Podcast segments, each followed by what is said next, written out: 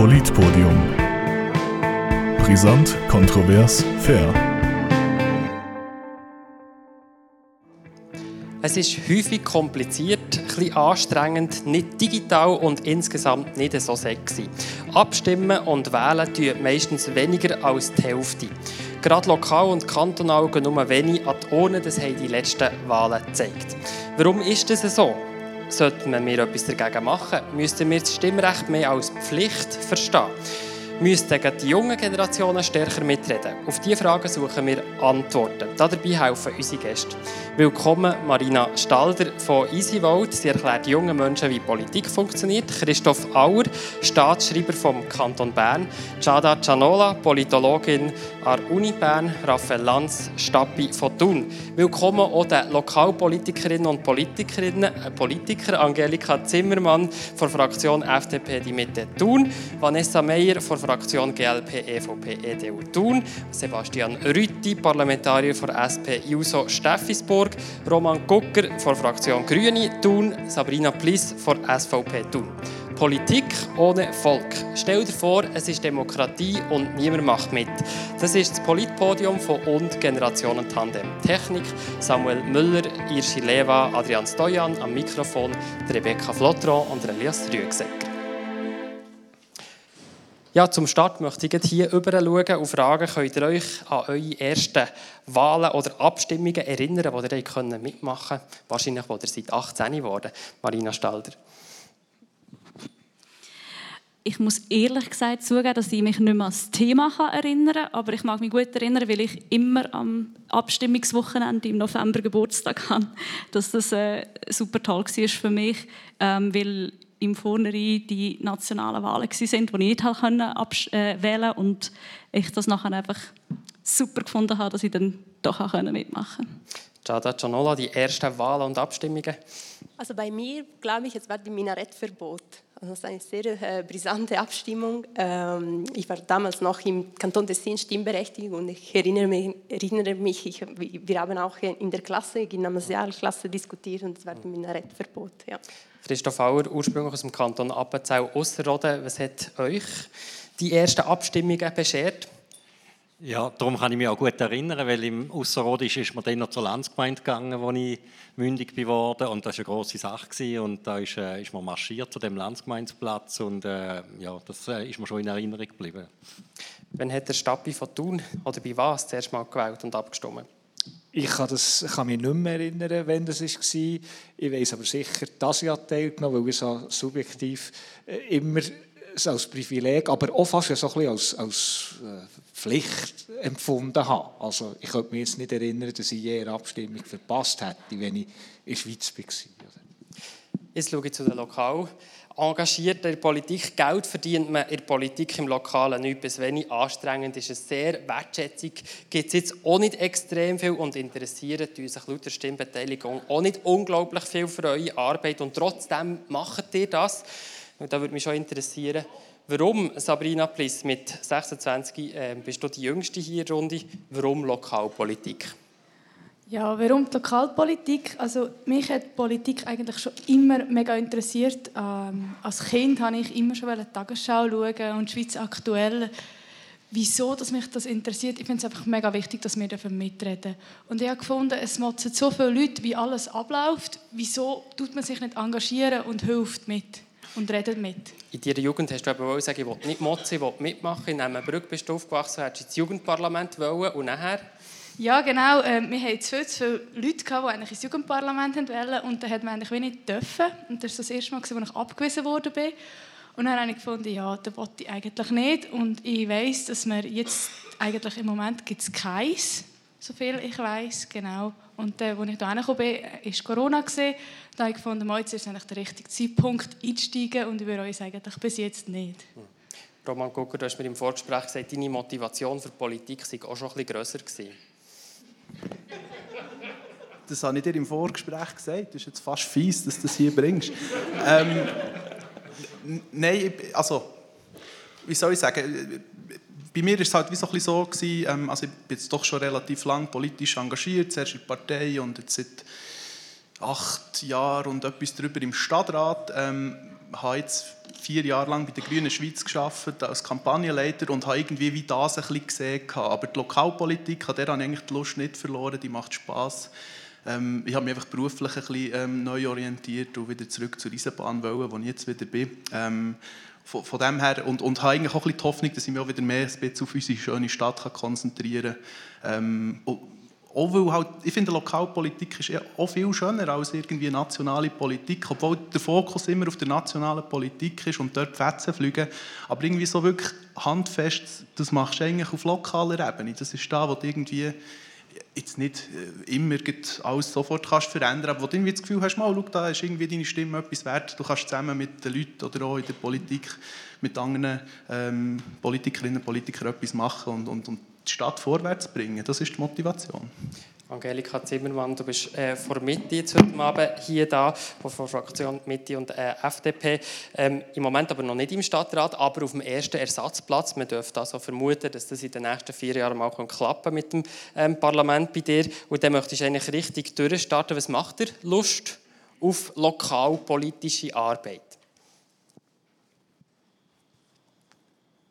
Ja, ich bin erster Ersatz. Irgendwann wird es vielleicht dann klappen mit Nachrutschen.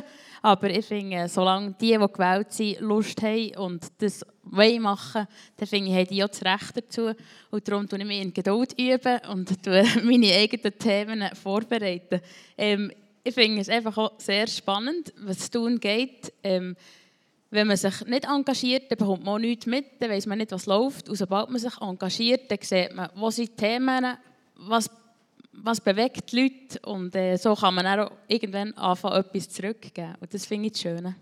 Jemand, der ganz neu im Stadtparlament ist, ist Vanessa Meyer von GLP. Ähm, wie, wie fühlt sich das so an? Immer noch motiviert oder schon fast der Ablöscher nach drei Monaten? Oder vier, müssen wir sagen?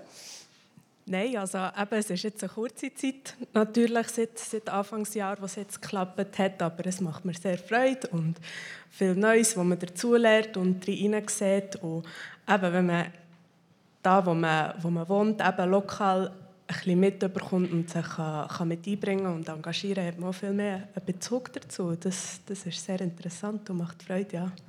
Sebastian Rüthi im Parlament in Steffisburg. Du hast mir im Vorgespräch aber auch gesagt, die außerparlamentarische Arbeit sei mindestens ebenso wichtig. Was motiviert dich denn mehr, das im Parlament oder das außerhalb? Ja, also mich motiviert vor allem so das hässig sein. Ich bin relativ viel hässig, wenn es um politische Themen geht, gesellschaftlich, wirtschaftlich, vielleicht manchmal auch persönlich. Und ich glaube, das ist so der grösste Motor und das eine schließt das andere nicht aus. Ich bin überzeugt, dass parlamentarische Arbeit etwas immens Wichtiges ist und doch, auch wenn man in die Vergangenheit schaut, sind die grössten Änderungen in unserer Gesellschaft vor allem auch durch Druck von, von Leuten entstanden, die nicht in dem Parlament selber hocken. Sei es Initiativen, die man hat lanciert oder Referenden, die man hat gesammelt oder Demonstrationen, die man hat organisiert. Von dem her, mehr Freude ist sicherlich das Lebendige auf der Straße, aber das andere schätze ich auch sehr als Ventil. ich muss jetzt gleich noch nachfragen. Also, wenn du sagst, hässlich sein, man sagt doch eigentlich so, für die wichtigen Entscheidungen sollte man nicht aus der Wut heraus treffen. Hey, ich weiß nicht, ob ich dem sogar widersprechen würde, weil ich glaube, Emotionen gehören zum Menschsein dazu und gerade auch in der heutigen Zeit, wo, wo wir darüber diskutieren, wie viel, wie viel Mensch braucht es eigentlich noch, finde ich schon, mal hey, Emotionen haben Platz und Emotionen gehören zu unserer Realität. Von dem her finde ich das nichts Negatives, die Emotionen zu haben.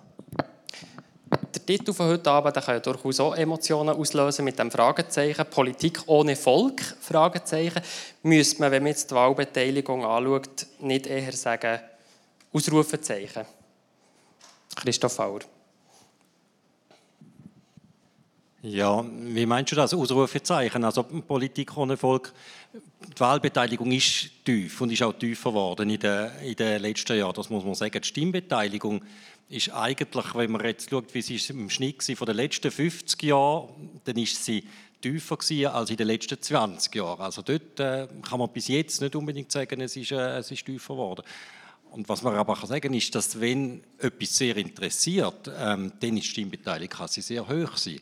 Also in der Abstimmung in der Gemeinde Moutier, eine Gemeinde mit 7000 Leuten, ist die Stimmbeteiligung 88 Prozent Also wirklich so hoch, wie wir es sonst gar nicht kennen. Insofern ja, finde ich die ganze Fragestellung heute Abend spannend, aber nicht ganz, ganz klar. So, ähm, außer bei den Wahlen, dort geht es wirklich ein bisschen zurück. Das macht man sagen. Ja. Aber ich könnte vielleicht noch kurz bei dir bleiben. Eben, ähm, du hast recherchiert oder in den Zahlen im Archiv nachgeschaut, eben zum Beispiel die tiefste oder die höchste Stimmbeteiligung jetzt, äh, aus Sicht vom Kanton Bern. Äh, und die allertiefste war irgendwie 1980 mit irgendwie fast 10 Prozent. Was, was macht es denn aus, jetzt bei den Abstimmungen mehr von den Themen her, dass die Leute mehr mitmachen oder weniger? Hast du da eine These?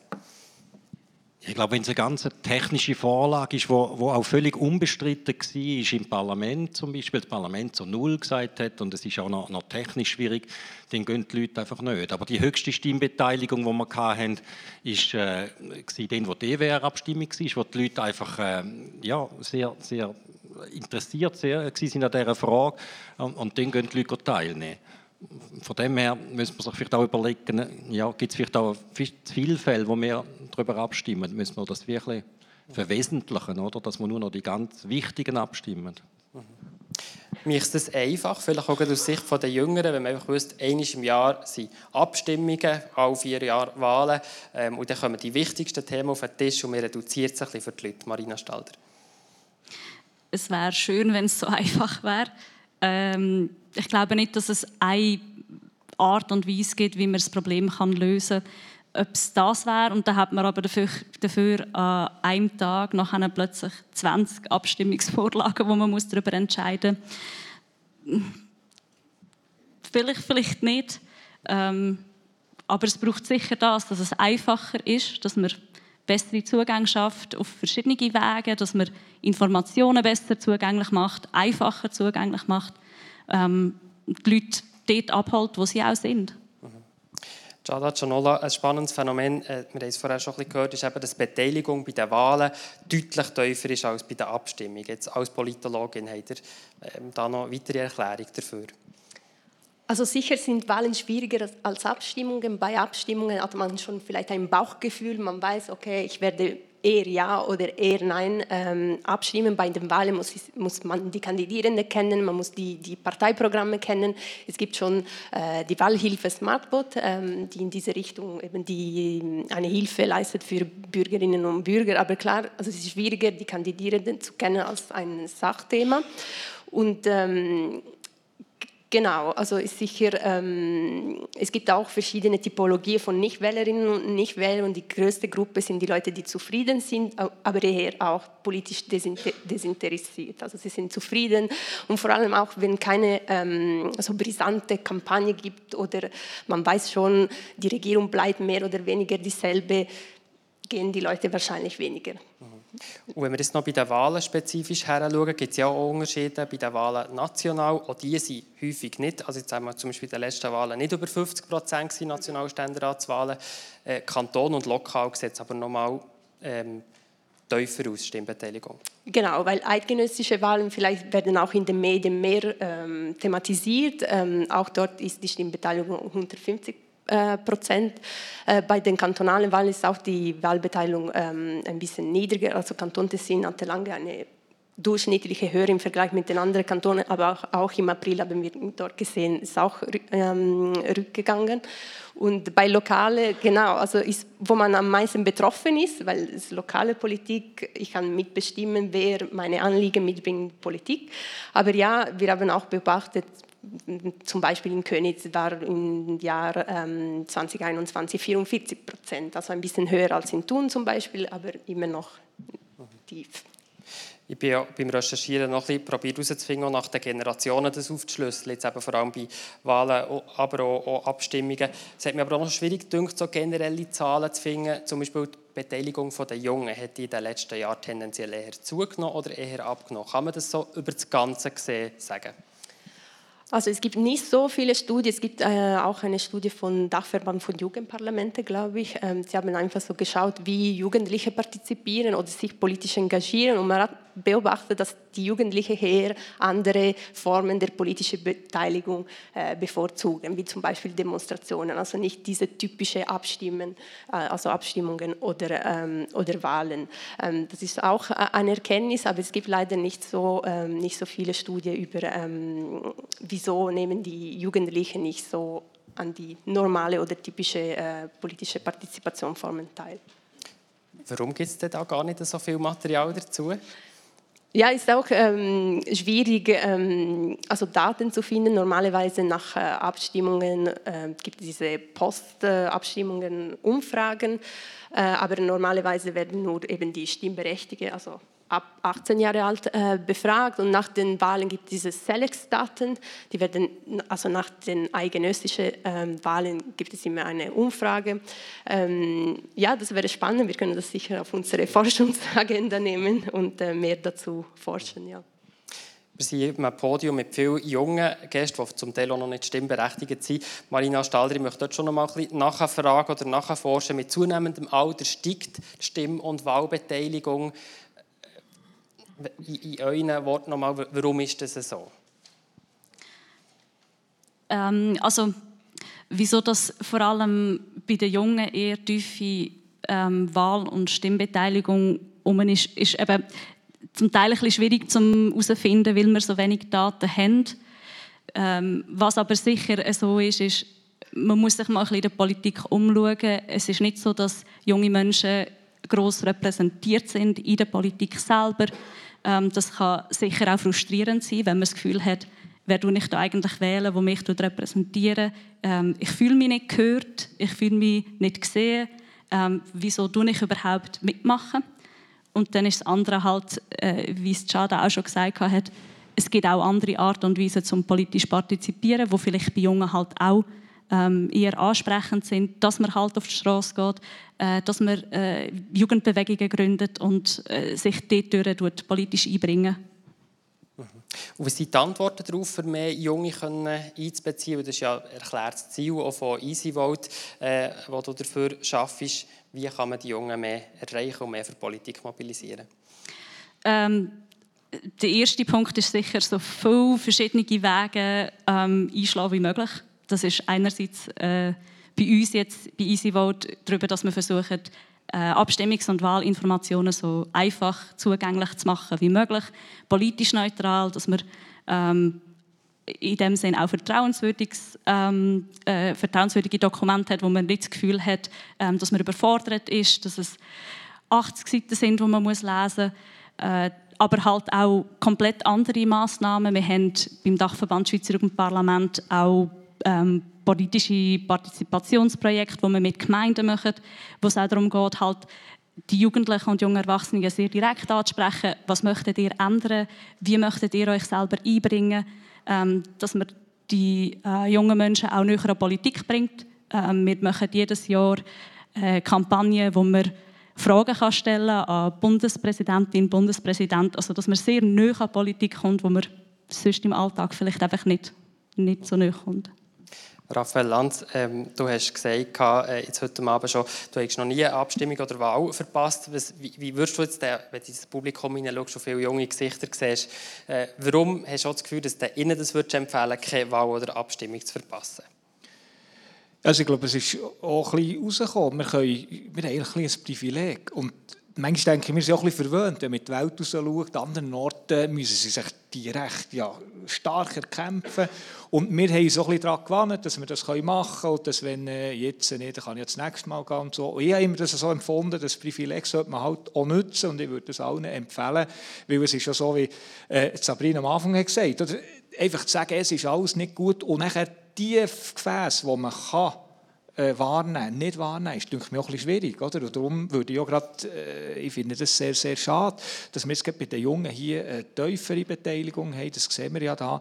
Und ich möchte einfach alle motivieren, mitzumachen. Wir von uns her, ich sage jetzt als Behörde, versuchen ja auch dort verschiedene Aktionen zu machen. Wir haben jetzt in Thun, jetzt in dieser Hinsicht, eine sehr günstige Situation, dass wir äh, aufgrund von einem Jugendvorstoß, also Initiativen von den Jugendlichen selber, jetzt ein Jugendparlament ein, können einführen Und das ist natürlich eine gute Grundlage für auch das Engagement. Aber das Engagement braucht es halt nachher irgendwie, sei das projektbezogen oder so, aber es braucht halt auch etwas, wo man kann und will geben. Und an dem fehlt es manchmal halt vielleicht bei Teil noch ein Ja. Du hast jetzt schon ganz viele Themen angerissen, auf lokaler Ebene, die wir sicher auch noch vertiefen können. Ich möchte jetzt die Runde ein bisschen öffnen und eigentlich schon in eine erste Kurzfragenrunde reinkommen. Ihr habt einen roten Zettel für Nein und einen grünen Zettel für Ja vor euch. Und es geht gerade los mit einer Frage, die Raphael Lanz schon beantwortet hat. Und zwar, habt ihr schon mal eine Wahl oder eine Abstimmung verpasst? Das müsst ihr euch halten. Wir sehen da Nein. Ja, doch, da doch schon ein paar, die verpasst haben. Vanessa Meyer, wann, wann, ihr, also wann hast du eine Wahl verpasst und warum? Ja, so genau kann ich es jetzt auch nicht sagen. Also ich gebe mir eigentlich Mühe. Oder, aber also ich sage jetzt mal, in jüngeren Zeiten hat mich Politik vielleicht noch nicht so interessiert, wie es jetzt ist. Und von dem her war das sicher am Anfang, gewesen, wo ich nicht immer mitgemacht habe. Ja. Spannend hat mich auch gedacht, dass der Christoph Auergrün hat aufgehoben als Staatsschreiber vom Kanton Bern. Das, ist das nicht schon fast illegal? ja, ja, ich gehöre halt ein bisschen zu den Älteren. Da. Ich habe das Gefühl, in dieser langen Zeit kann ich mir fast nicht vorstellen, dass ich nicht irgendwann einmal irgendeine unwichtige Abstimmung verpasst habe. Also okay. von dem her habe ich mich nicht dafür gehabt, da rot aufzuheben. Aber ich, wenn irgendwann, nein, ich nehme eigentlich schon teil. Ja. Wir gehen weiter mit der zweiten Frage. Habt ihr schon mal aus Versehen etwas Falsches oder etwas Falsches gewählt? Also das, was ihr nicht hättet wollen, also einfach ein Versehen oder so.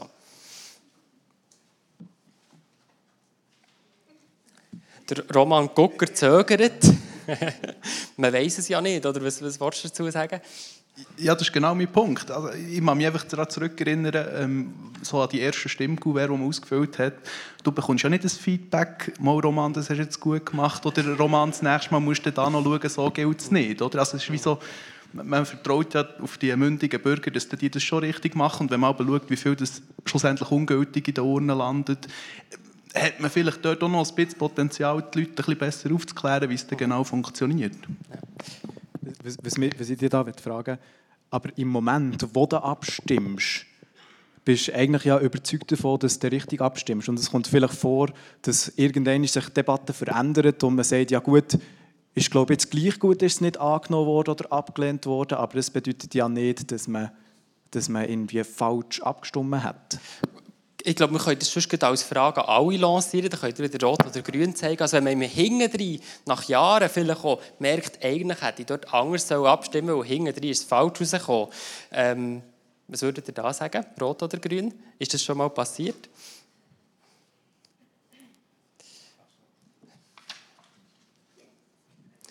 Gut, da sehen wir so ein bisschen durchmischt. Ähm, Sabrina Pils, was war denn bei dir so etwas, gewesen, wo du hinterher hast gesagt da, hat, da hätte man eigentlich das andere müssen wählen also es oder abstimmen Die genaue, was du siehst, abstimmen, weiß ich nicht, aber es hat auch schon gegeben im Nachhinein, dass ich mich ein Jahr, zwei darüber genervt habe, so, hm, was hast du dort überlegt, wieso hast du jetzt Ja abgestimmt, wenn du jetzt daran denkst, dass Nein wäre besser gewesen.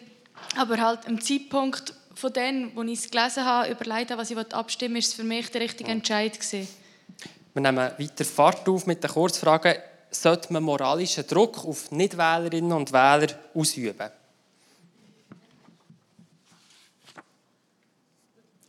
Jemand sagt ja.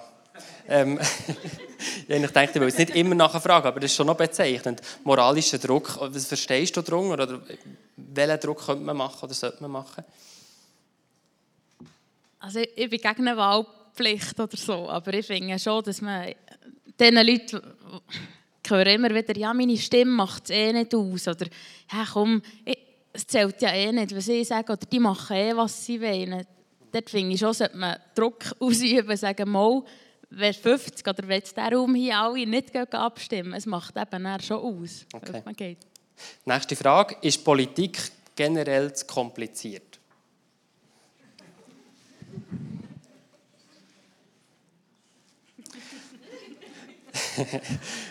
Zwei Nein, ähm, ein langer Zögerer, der sicher auch spannend wäre, nachzufragen. Ich hake dort auch nochmal nach. Wird Politik zu kompliziert kommuniziert? Der Roman Gucker behaltet das Grüne gerade oben. Und da haben wir zwei Zögernde, so, ja, spannend. Ähm, sollte man das Stimmrecht generell ausweiten? Stimm- und Wahlrecht, sollte man das ausweiten, ganz grundsätzlich?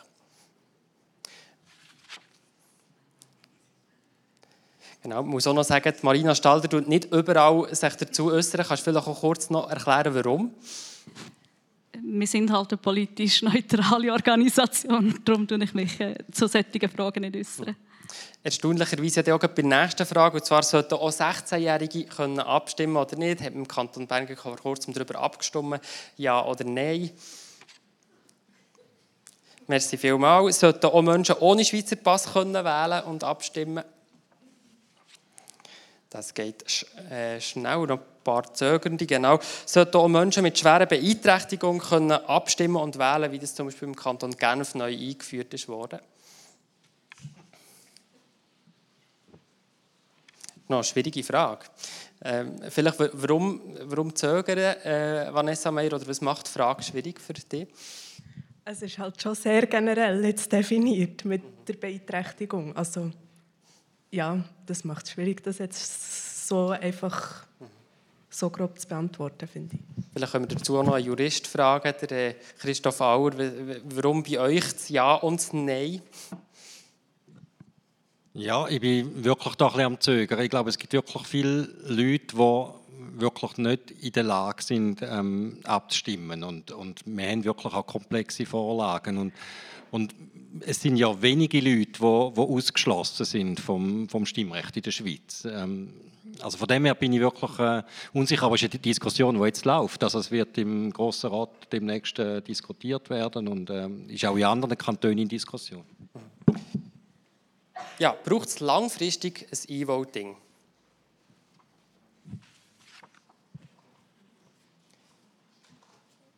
Ja, da finde ich zwei Neins spannend. Einerseits das von Roman Gucker und das von Raphael Lanz, die jetzt rein parteipolitisch nicht extrem nach beieinander. Vielleicht zuerst Roman Gucker. Warum Nein? Lang, langfristig habe ich gefragt, nicht morgen. Also unter der Prämisse, dass es für dich langfristig heisst, dass langfristig irgendein absolut sicheres E-Voting-System möglich ist, das nicht manipulierbar ist, dann könnte ich mich auch dazu gewinnen. Ich meine, ich bin papierlos unterwegs. Jeden Medienbruch finde ich scheiße. Aber ähm, ich finde die Demokratie und das Vertrauen in die Demokratie schlussendlich zu wichtig, für das ich es digitalisieren will. Und wenn man das halt auf Papier hat, dann ist es nachvollziehbar, nachvollziehbarer, als wenn man das irgendwo digital hat, wo man einfach halt den 100% Trust ein bisschen weniger hat. Raphael Lanz im Grossen Rat war vor kurzem genau so eine Debatte gewesen, und ich habe gehört sagen, dass du dich dort auch relativ vehement dagegen hast eingesetzt, gegen E-Voting. Sonst ist die Stadt jetzt im Moment relativ stark auf Partizipation, E-Partizipation und so weiter. Warum? Ja, es gibt für mich verschiedene Gründe, aber einer der grundlegendsten Irrtümer, glaube ich, ist der, dass man sagt, ja, wenn es sicher wäre, dann könnte man das einführen. Weil das spielt keine Rolle, ob das sicher ist oder nicht. Es spielt nur eine Rolle, ob die Leute glauben, dass es sicher ist. Wenn ihr die heutige Welt anschaut, wenn ihr schaut, wie heute Hybrid Krieg geführt wird, wenn ihr schaut, wie äh, autoritäre Staaten via Cyber äh, eingreifen in die Innenpolitik von Ländern, dann habe ich die grössten Bedenken, dass denen es wird gelingen das Vertrauen selbst in an sich sichere Systeme zu erschüttern, mit der Behauptung, wir haben es hacken, es ist uns eben gelungen, und dass die Leute nachher unsere Demokratie kein Vertrauen mehr haben. Darum waren ich stark vor dem äh, und werde mich auch, der Christoph weiss das, dezidiert dagegen äh, einsetzen, weil ich das Vertrauen in die Demokratie als zu wichtig anschaue. Und das Zweite, ich einfach auch noch sagen alle die, die schon mal sind, Stimmen zählen oder Wahlen auswerten, die wissen, das ist in diesen verschiedenen Wahllokalen und dann sind da Leute aus unterschiedlichen Parteien, die schauen einander ein bisschen zu und so, haben noch ein gutes Verhältnis und so weiter. Das ist dezentral organisiert. Wenn irgendwo ein Fehler passiert, kann man den lokalisieren oder wenn sogar irgendwo jemand beschießt in einem Wahllokal, was nicht vorkommt eigentlich, aber wenn es vorkommt, dann kann man das isolieren. Und es ist nicht möglich, dass jemand ganz zentral das der Prozess kann fundamental verändern. Das geht gar nicht. Ist ja schon oder? Und Wenn wir das E-Voting machen, dann werden wir das Potenzial schaffen, dass man das kann. Und vor dem würde ich einfach warnen, ich bin dezidiert dagegen, dass wir das machen. Und der Roman Gucker hat weiter deutlich genickt. Spannend. Äh, Sabrina Pils, ähm, als Junge, du hast mir im Vorgespräch gesagt, E-Voting, mal klar, das muss irgendwann kommen. Ich möchte noch Stimme dafür hören, bitte. Ja, genau. Also ich finde es mega wichtig, dass es irgendwann kommt, weil man muss mit der Zeit gehen. Es wird alles mehr Technologie. Ähm, es muss alles schneller gehen, einfacher gehen. Es, man tut sich ja gleich mit der Materie auseinandersetzen. Und ich finde einfach, die junge Zeit ist so ein wertvolles Gut. Sie haben manchmal einfach keine Zeit mit Hobbys, Beruf, Kollegen, Familie und was man sonst noch hat, ähm, an diese Urne zu gehen. Wir haben viel zu wenig Briefkästen und wenn sie es schicken wollen, was man ja kann, müssen sie auf die Post. Äh, die Jungen kennen vielleicht die Post noch, um ein Zalando-Päckchen zurückzuschicken und sonst gehen sie nicht wirklich auf die Post. Und um in einen Briefkasten runterzulassen, muss man einfach auch eine Briefmarke daheim haben. Und darum finde ich es mega wichtig, dass man das in Zukunft hat. Ganz kurz, Roman Gucker die Sache mit dieser Post, oder, da würde ich einfach auch dafür votieren, dass man das Porto zum Beispiel vorausschießen als Stadt und nicht so wie zu tun, wo man noch einen Franken zahlen muss. Niemand hat mehr Marken daheim und jeder zweite Mensch kann sich nicht merken, dass die Nummer 222 ist, wo man muss Marken her schicken muss, um dann den Code zu bekommen. Einfach vorfrankieren und dann ist schon mal die Hürde auch weg. Nehmen wir den Vorschlag, wir haben ja Rot und Grün vorfrankierte Post jetzt bei den lokalen Wahlen. Wäre das, oder, oder ganz generell, findet ihr das wichtig? ja, muss ich halt schon nachfragen, Raphael Lanz, äh, du bist der Einzige, der hier Nein sagt, als stärkster Vertreter der Stadt. Ja, ich bin ja der, der die Position der Stadt hier muss vertreten Von genau, Amtes genau, wegen ja. sage ich hier einfach Nein, weil sonst hätten wir ja das möglicherweise. Aber wir haben ja das geprüft, es gibt einfach keine Untersuchung irgendwo, wonach das soll einen Einfluss haben soll. Und jetzt sagt mir der Roman Gucker noch, jetzt äh, äh, sagt es zu Recht, oder, wegen dem elektronischen Briefmarken, oder? Dann sagt man, E-Voting soll dann gehen, aber man kann nicht elektronische Briefmarken äh, sich beschaffen. Und das leuchtet mir einfach nicht ein. Ich glaube einfach, wir haben keine Evidenz gefunden, dass das irgendwo einen Einfluss hatte auf die Stimmbeteiligung. Sonst, äh, das weißt du vielleicht auch. Und darum sage ich einfach, also, wenn es nichts bringt, dann äh, brauchen wir auch nicht zu machen. Keine Evidenz, Sebastian Rütti, ganz kurz. Ja, also vielleicht gibt es ja wirklich keine Evidenz dazu und es gibt ja Gemeinden, die das machen und Gemeinden, die das nicht haben. Ähm, was mir echt dort auffällt, also ganz ehrlich, budgetmässig kann es wahrscheinlich nicht ein Argument sein, ähm, bei vier Abstimmungen im Jahr, bei diesen Stimmbeteiligten, die es dann wie wahrnehmen. Schlussendlich ist so eine Frage, ob man, wenn man wählt, auch noch die vier Franken im Jahr müssen zahlen für das man wählt, oder sagt man einfach, wie hey, wenn du wählst, musst du immerhin das nicht noch zahlen. Wir sehen, wir sind schon bei ein paar ganz konkreten Vorschlägen. Ich möchte noch so ein bisschen den ersten Teil abschließen und da noch fragen, ganz grundsätzlich, ist es ein Problem für Demokratie, wenn oft nicht die deutliche Mehrheit mitmacht?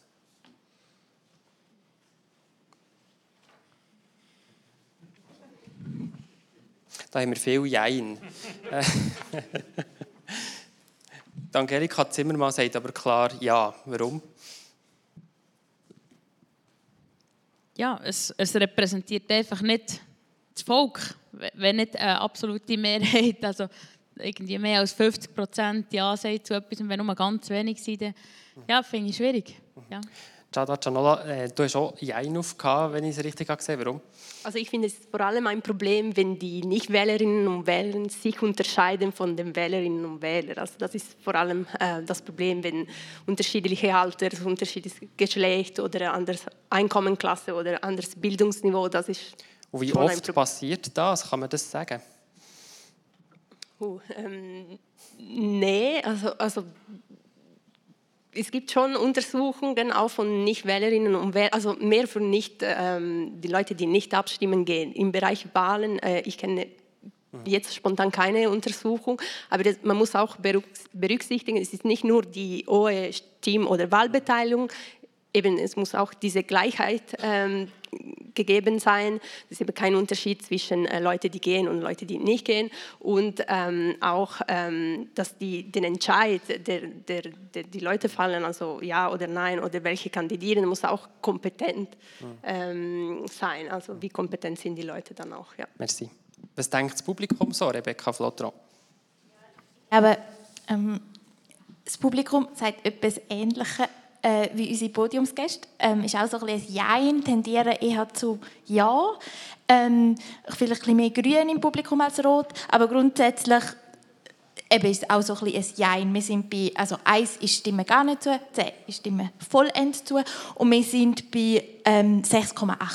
Also eben so, so ein bisschen ähnlich wie auf dem Podium. Eben dann, ganz kurz die Frage ist wegen der... Ähm, äh, die genau gleiche Frage, genau. genau. Ist eine Gefahr, ist eine tiefe Stimm- und Wahlbeteiligung eine Gefahr für die Demokratie? Die zweite Frage die ihr beantwortet habt, ist, ob das für tiefe Stimm- und Wahlbeteiligung auf eine allgemeine Zufriedenheit hinweist. Da ist am klarsten, dass es eher nicht so ist. Es hat zwar sicher auch Leute gehabt, die, die vielleicht zugestimmt haben, aber es ist bei, zwischen 1 und 10 bei 4,4. Ähm, und dann die letzte Frage ist um eben der Generationengap gegangen. Ist Beteiligung, soll man die Beteiligung von U35-Jährigen besonders fördern? Da ist es am klarsten. Wir sind bei 7,5 Prozent und ich glaube äh, 7,5 Punkte. Und ich glaube, wir sind alle sehr gespannt, was da für Vorschläge nachher kommen, wie man das eben machen kann. Und wenn ihr jetzt ähm, noch einmal aufs Menti geht, äh, kommen wir äh, zu der nächsten Frage, ähm, wo auch da im äh, vom Podium diskutiert werden wird. Also so ein bisschen, wer ist verantwortlich, wer, wer, was kann man machen, wer kann was machen. Und die Frage ist, von wem erwarte ich in Thun, jetzt spezifisch, weil wir alle aus Thun sind, dass sie WählerInnen mobilisieren. Das sind unterschiedliche Akteure, das sind Medien, Parteien, Staat, das Individuum, Zivilgesellschaft. Ähm, und da könnt ihr einfach anwählen, was ihr am wichtigsten findet, wer am ähm, meisten Verantwortung sollte übernehmen. Und wir sind sehr gespannt, wer das eben sein wird. Merci vielmals. Ja, wir richten den Fokus ein bisschen mehr auf die Wahlen zu Thun. Die letzten 2022 waren in Thun, aber auch in Steffisburg lokale Wahlen. Gerade in Thun waren es aus meiner Sicht eigentlich ultra spannende Wahlen. Was ist passiert? Politik ohne Volk. Beim Stadtrat 32 Prozent, beim Gemeinderat haben 33 Prozent mitgemacht, beim Stadtpräsidium immerhin 35 Prozent. Ich habe den Durchschnitt ausgerechnet. Eben, sind etwa die 33,1 Prozent, die insgesamt haben mitgemacht bei den Wahlen zu tun im November 2022. Raphael Lanz, was sagst du als Stappi zu diesen Zahlen? Es, eigentlich kann man nicht zufrieden sein mit dem, oder? Ich fände es besser, wenn die Zahlen höher wären. Aber ich bin jetzt einer von denen, die sagen, das kann durchaus ein Ausdruck von Zufriedenheit sein. Von Zufriedenheit sein, sagen, ja, die machen das ja an sich schon gut. Und was ich auch glaube, dass die Leute vielleicht auch noch ein bisschen die Überlegung machen, und wenn es dann wirklich nebenan geht, haben wir ja mit Initiativen, Referendum auch Möglichkeit oder sonst oder bei Kreditabstimmungen, dann können wir dem Einzelfall noch schauen. Vielleicht auch ein bisschen weniger komplex. Und von dort her, denke ich mir, kann man eine tiefe Beteiligung, ein Teil davon jedenfalls, auch interpretieren als grundsätzliches Vertrauen in unsere Institutionen, dass es eigentlich wie die, die dort mitmachen, so im, im Grund schon gut meinen und gut machen und vielleicht auch die Erfahrung, so in der Vergangenheit ist ja auch nicht gerade, äh, dass das völlig falsch rauskommt. Also das ist für mich ohne Interpretation. Ich glaube auch, du hast gesagt, die, die grösste äh, Gruppe von den Nichtwählenden sind die, die aus Zufriedenheit nicht wählen. Ja, oder? Aber, aber auch politisch desinteressiert. Ja, genau. Oder? Aber ich sage, das ist eine Interpretationsmöglichkeit, die ich als Behördenvertreter natürlich äh, äh, noch so äh, als eine gute Interpretation äh, Da muss ich schon fragen, warum findest du das eine gute Interpretation? Oder anders gefragt, hat sich zum Beispiel der Gemeinderat auseinandergesetzt mit dieser Frage, warum ist die Stimmbeteiligung gerade jetzt, also es ist ja wirklich historisch die tiefste Stimmbeteiligung, die es bei Wahlen je gegeben hat. Und eigentlich fängt es ja schon nicht so, wenn man einen Bereich schafft, wo man eigentlich, wo die Leute immer weniger mitmachen.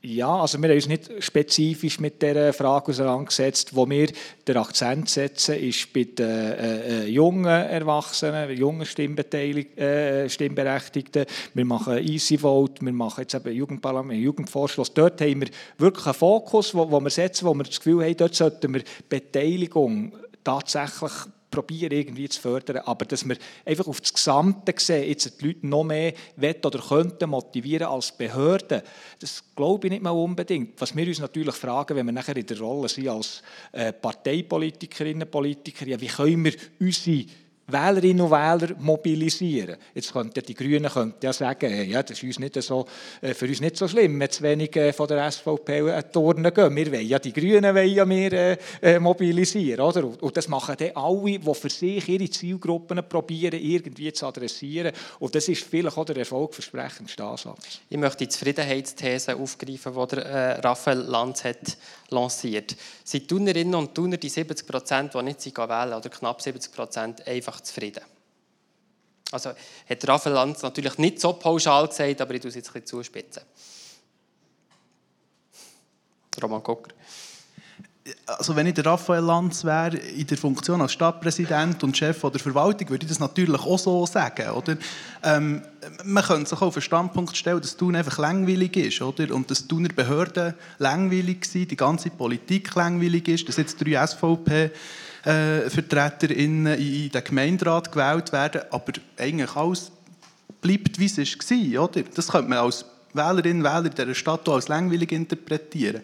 Ähm, ich glaube, es ist, auch nicht, es, ist auch nicht zielführend, irgendwie als politische Partei zu sagen, die Verwaltung muss oder als, als Verwaltung und Parteien zusammen die Medien hätten sollen oder so. Ich glaube, es ist ein Zusammenspiel von allen Akteuren, wo, wo, man, wo, wo irgendwie verschiedene Massnahmen müssen treffen müssen, um ähm, mehr Leute auch an Turnen zu bewegen. Aber ich glaube schon, dass also auch die Verwaltung halt auch wirklich eine Verantwortung auch hat, dass wir als Stadt die Verantwortung haben, dass wir anders müssen kommunizieren müssen, sodass die Leute auch verstehen, dass wir die Leute dort müssen abholen müssen, wo sie sind. Ich meine, heute schaut man 10 Sekunden ein TikTok-Video, das ist ja auch die Aufmerksamkeitsspanne. Äh, Hand aufs Herz, wer hat das letzte Mal das ganze rote Büchlein von A bis Z gelesen? Ich möchte mich nicht erinnern, dass ich das je in der jüngeren Vergangenheit noch gemacht hätte. Oder?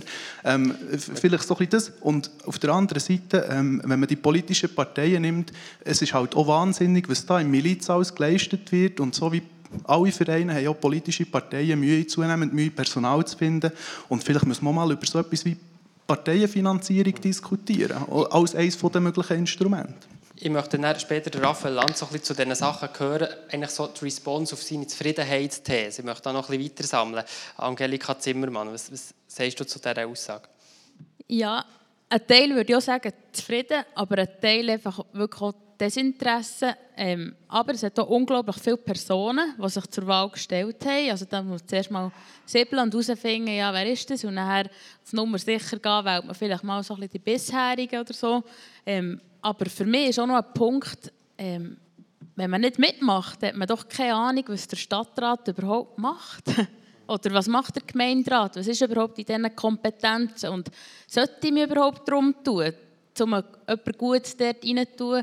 Oder äh, ist es eigentlich egal, weil, weil die eh nichts können sagen können, weil das, was vielleicht mehr betrifft, ist nur national. Oder ich weiß auch nicht. Also wenn man es wenn nicht versteht, dann ja, denke ich, ist eben auch das Desinteresse.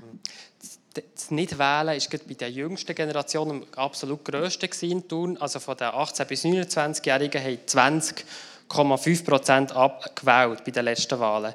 Zum Vergleich, bei den 30- bis 59-Jährigen waren es 31 Prozent und bei den über 60-Jährigen 44 Prozent. Also wenn wir einfach vergleichen, die jüngste äh, Generationengruppe hat zu 20 Prozent gewählt und die älteste zu 44 Prozent. Sabrina ähm, Pils als jüngste Vertreterin auf diesem Podium, wenn du diese Zahlen siehst und gehört hast vom Raphael Lanz äh, als These, die Leute, die nicht gehen, sind vielleicht auch einfach zufrieden. Was sagst du?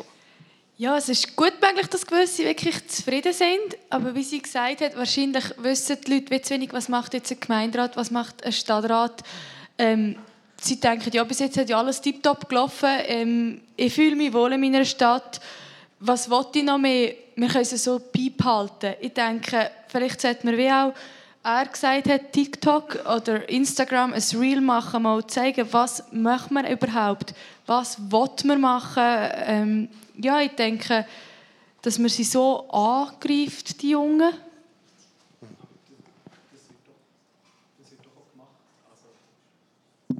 So, das wird doch auch gemacht. Also ich meine, Wahlkampf passiert doch online. Also es ist ja nicht so, dass das irgendwie nicht gemacht wird. Und man hört viel Desinteresse, man ist halt zufrieden, wie es ist. Und zu einem gewissen Teil stimmt das sicher, aber es ist einfach aus einer, aus einer Position heraus, die davon profitiert, wenn es so weitergeht, wie es bisher läuft, zu sagen, ja, es ist halt so, dass alle mit dem zufrieden sind.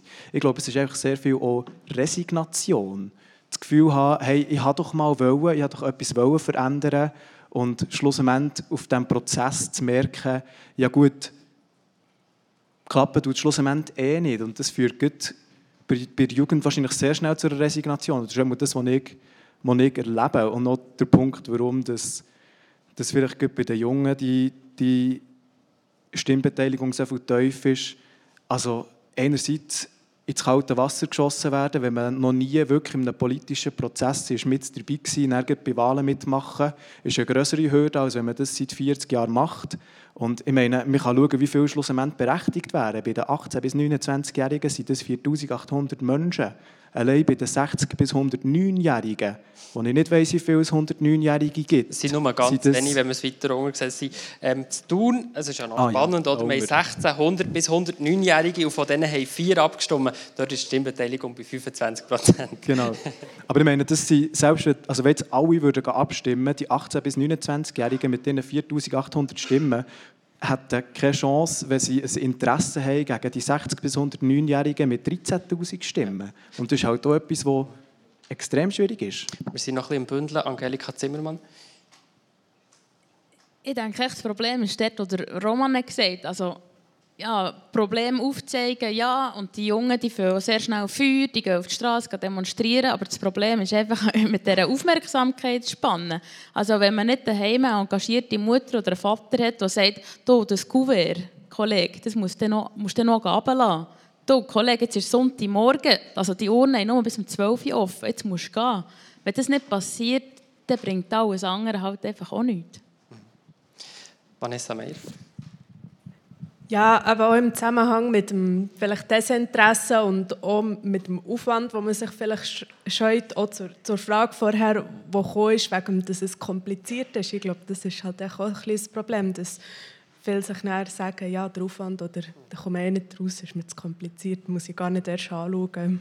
Ja. Wir haben einen ganzen Strauß von Argumenten aus der Lokalpolitik. Ähm, ich komme dann zum Raphael an. Ich möchte noch mehr Argumente sammeln zu deiner These und dann finde ich spannend, was du auf all das sagst. ähm, Christoph Auer, ähm, wie, wie siehst du das hier, jetzt, wenn du die Stimme von Lokalpolitik hast gehört und auch die These von Raphael Lanz, äh, wo stehst du? Im also es war ja. deine These. Einfach, ist das meine These? Einfach, was, damit ich es jetzt noch, noch, einfach schon jetzt kann sagen Ich habe nicht die These, 70 Prozent oder 30 sind. Da bin ich einverstanden. Ich sage, es ist ein wesentlicher Teil. Es ist einfach das, einverstanden. Einfach das Wichtige. ist gut. Ja, also es ist vieles gesagt worden, was ich sehr unterstreichen kann. Ich glaube auch, dass ein ein großer Teil oder ein Teil, der schon zufrieden ist, aber ich glaube auch, dass viele oder einige auch so ein bisschen resigniert, staatsverdrost, äh, vielleicht auch so ein bisschen frustriert sind. Und dort glaube ich schon, dass, das ist auch gesagt worden, ähm, möglichst viel Information, so dass es äh, vielleicht auch die jüngeren Leute verstehen, möglichst viel äh, äh, politische Bildung, möglichst viel gute Information auch von den Behörden. Wir geben uns auch Mühe, dass wir eben probieren, äh, so wie das äh, EasyVote gut macht, ähm, auch mit kleinen Erklärvideos irgendwie das, äh, aber dort müssen wir vielleicht einfach noch mehr investieren. Ich glaube, das muss der Weg sein. Und etwas, was mir auch interessant dunkt, ähm, wo ich würde sagen, wenn ich jetzt Mika äh, Raphael Lanz hat gesagt, es ist ein Privileg, oder? Und äh, dass man abstimmen Und äh, das stimmt. Und gleich ähm, frage ich mich manchmal, sollte es nicht auch ein bisschen mehr eine Pflicht sein oder eine Bürgerpflicht, so, ja, wie es in Schaffhausen äh, seit Jahren ist oder seit Jahrzehnten, seit 140 Jahren. Man muss abstimmen. Vielleicht ganz kurz, eben, man muss dort abstimmen. Man muss dort abstimmen, sonst wird man büßt, man kann die Busse umgehen, ähm, irgendwie 6 Franken. Ähm, aber was dort irgendwie ist die, die Kultur ist irgendwie einfach in dem Schaffhausen so, dass äh, das gehört dazu, man geht abstimmen. Oder? Dass, wir sind der Staat, mehr Stimmberechtigte, das machen wir. Und die, die, die Stimmbeteiligung irgendwie wie, wie 60 Prozent oder so. Und ja, vielleicht müssen wir auch irgendwann sagen, es ist zwar ein Privileg, aber, aber wieso eigentlich nicht auch eine Pflicht? Er sind der Staat, er gestaltet den Staat, das gehört auch ein bisschen dazu. Raphael Lanz, zu deiner ursprünglichen These, nicht alle von den 70 Prozent, aber in Tendenz oder so in die Richtung. Jetzt hast du da bunten Strauß gehört, ähm, Resignation haben wir gehört. Äh, jemand äh, hat gefragt, weiß nicht ganz der äh, Roman oder der Sebastian Rütti, ob das auch ein Fall so zum, zum Profit auch für, wie für, äh, für die Stadt vielleicht ist oder auch für die Arbeit von dir, wenn gar nicht unbedingt immer alle mitreden. Ähm, Kommunikation ist angesprochen worden, ganzer Strauß. Ja, ich sage gerne etwas oder vielleicht so ein bisschen zu den Argumenten Resignation. Wir haben ja eigentlich bei allen Wahlen haben wir Gruppierungen, wo, wenn man schaut, was die für, für, für Leute ansprechen, eher Leute ansprechen, das werden wir es ja wieder haben bei den eidgenössischen Wahlen, eher Leute ansprechen, die genau so resigniert sind. Also für die hat es sogar ein Angebot und sie machen nicht mit, sage ich jetzt. Also von dort her überzeugt mich das nicht so ganz. Ähm, ich bin auch nicht so sicher, jetzt, wenn wir jetzt mit TikTok und so argumentieren. Ihr wisst vielleicht, und auch die Jungen wissen es, oder? Wir sind ja in Thun, wir sind die, die sich ein Trendsetter sind mit diesen ganzen Social Media. Ich weiß nicht, ob ihr das auch schaut, sonst müsst ihr mal unseren Social Media Kanal anschauen.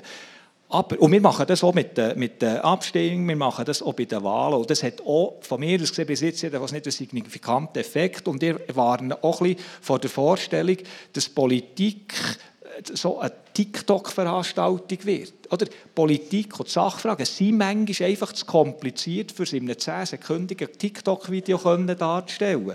Und das ist eine Illusion, denke ich. Man sagt, ja, muss ein bisschen mehr TikTok, ein bisschen die Jungen ein bisschen da so, so können, äh, motivieren Da glaube ich nicht unbedingt dran. Ich glaube viel mehr an die Vorbilder, die Angelika hat gesagt ähm, dass es halt auch wichtig ist, dass das Eltern, bei mir ist das natürlich so gewesen, oder natürlich, eben, bei mir ist es so gewesen, wie es vielleicht bei anderen neu war. Da haben die Eltern einem vielleicht auch, auch, auch gesagt, du musst dann kommen. Äh, ich habe das vielleicht bei meinen Töchtern auch probiert. Er hat gesagt, du hast gesehen, jetzt ein Gouverneur ist dann noch da, habe ich gesehen. Oder so. Ich habe manchmal gesagt, es mitnehmen, muss aber ausfüllen vorher. Habe ich gesagt, was im Übrigen. Er hat gesagt, ich nehme es gerade mit. Also ein bisschen einfach machen, das hilft vielleicht schon ein bisschen motivieren. Und was ich auch noch wichtig finde, ist halt auch die Komplexität. Mir hat zum Teil das, jetzt in meinen Erfahrungen bei den Wahlen, zum Teil fast ein bisschen erschüttert, was wir für Leute haben mehr kontaktiert und wir haben gesagt, du, äh, jetzt sind die Wahlen, du machst ja da mit, wir wollen dir helfen, aber wir wissen nicht wie. Wir wissen nicht wie. Und das sind Leute, die, die verantwortungsvolle Positionen zum Teil haben. Also dort haben wir ganz konkret nicht wissen, wie... Ja, was muss ich, welchen Zettel muss ich denn genau und was ist jetzt wichtig und wie mache ich das am besten? Was ist da deine Antwort darauf? Ich glaube schon, dass wir... Äh, also, was man muss machen muss... Nein, nicht, Nein, ich meine es nicht auf der Ebene, auf der... Auf also ich nehme an, das erklärst du ja Ja, das sicher, du, du erklären, aber, ja. aber wer, oder, unsere, unsere Wahlsystem, das, das muss, man, muss man sehen. Und das ist ja auch der Grund, wenn ihr schaut, äh, jetzt bei uns sieht man es nur mit nur kleinen Differenzen, Stadtpräsidiumswahl. Das ist relativ einfach. Wo der oder wo eine andere Person oder wo diese, oder? Und das ist so eine einfache Auswahl. Stadtratswahlen, das ist kompliziert mit diesen Listen. Und hast du noch Listenverbindungen und dann weisst nicht, äh, oh, mache ich das Falsche, wenn ich jetzt hier noch jemanden streiche, jemanden von einer anderen Partei, hat doch mal erstmal einen gesagt, soll man gar nicht machen. Also, ja, ich komme nicht nach, ich lasse den vielleicht sein. Und dort haben wir, denke ich, schon ohne Komplexität erreicht, die nicht mehr so kompatibel ist mit unserem Anspruch, es muss alles schnell und einfach sein. Ich habe die Lösung nicht, aber es ist immerhin eine Erklärung. Ja, ist, ist die Lösung, äh, vielleicht Marina Stalder, was siehst du für Lösungen genau auf die Komplexität? Einerseits hören wir, ähm, Stadtpräsident von Thun will nicht eine TikTok-Politik, die man alles in 10 Sekunden sollte müssen erklären. Ich glaube, das wäre auch naiv, wenn man das irgendwie würde behaupten dass man das machen könnte. Und gleichzeitig ist eine grundsätzliche Überforderung bei Teilen auch da, die eben nicht wählen Das heisst auch politische Bildung und so weiter. Was sind da die konkreten Schritte? Ähm ja, genau. Also, es ist wirklich schwierig, sehr komplizierte Sachen auf so kurze ähm, äh, Zeit auch abzubrechen. Ähm, ich denke, es ist wiederum wichtig, dass man verschiedene Sachen wählt. Ich finde, es ist äh, super, wenn sich eine Gemeinde dafür einsetzt, verschiedene Möglichkeiten zu geben, ähm, wie sich auch junge oder junge Erwachsene ähm, können selber informieren, dass man vielleicht auch äh, äh, Infoabend macht, wo man eben genau erklärt, wie funktioniert es genau, wie tut man den Wahlzettel ausfüllen, ähm, dass man verschiedene Angebote zur Verfügung stellt ähm, und dann auf jeden Fall auch die politische Bildung.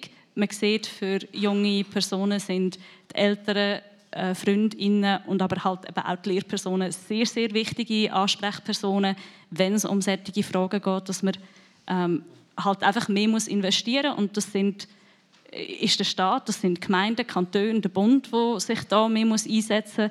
Man kann sagen, ja, viele Junge sind nicht interessiert, das stimmt einfach auch nicht ganz. Wir ähm, machen den Easy Vote Politikmonitor mit dem GFS jedes Jahr, wo sich zeigt, 50 Prozent der jungen Erwachsenen sind sehr wohl interessiert und auch engagiert. Also es liegt schon nicht daran, dass man einfach sagt, das interessiert mich nicht, ich mache nicht mit. Es braucht mehr Wege. Vielleicht noch zu dem komplizierten Wahlsystem, wo viele Leute abschreckt, sogar eben Leute, die man erwarten ihr solltet doch eigentlich wissen, wie das geht. Ich würde jetzt nicht nochmal eine E-Voting-Diskussion anführen, aber ich habe das Gefühl, gerade das elektronische Wählen könnte dort vielleicht schon helfen, oder? Wenn man, wenn man geführt wird in einem, in einem Prozess von Klick zu Klick, es kann keine Fehler geben. Die, zuerst musst du mal sagen, willst du die Grünen oder die Roten, dann kommst du auf eine Liste und so weiter, dann klickst du die durch das ist vielleicht die Schwelle dann schon viel, viel tiefer, oder? Und würde vielleicht äh, ähm, jetzt gerade auch die jüngeren Leute, die sich das gewöhnt sind, äh, das schon erleichtern mitzumachen. Ich möchte ein bisschen zu den Lokalpolitikerinnen und Politikern kommen und äh, noch mal kurz Fragen machen in Bezug auf die letzten Wahlen. Und zwar, seid ihr enttäuscht über die tiefe Stimmbeteiligung äh, 2022? Als Lokalpolitiker seid ihr enttäuscht für, über das? Klares Ja bei allen. Haben die Parteien genug gemacht für die Mobilisierung? Zweimal Jein und äh, ist recht klar. Ja, haben die Lokalmedien oder haben die Medien generell genug berichtet über die, Lokal über die Wahlen? Da hat man da mehr erwartet. Eins Nein, Vanessa Meyer, vielleicht kurz zu dem.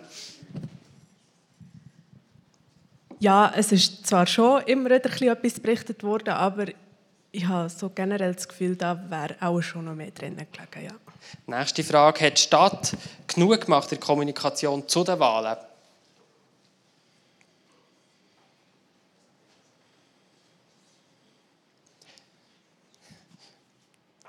Okay, mit zwei Nein, vielleicht bei einem Nein, Roman Gucker oder Sebastian Rüthi, jemand von euch kurz etwas dazu sagen?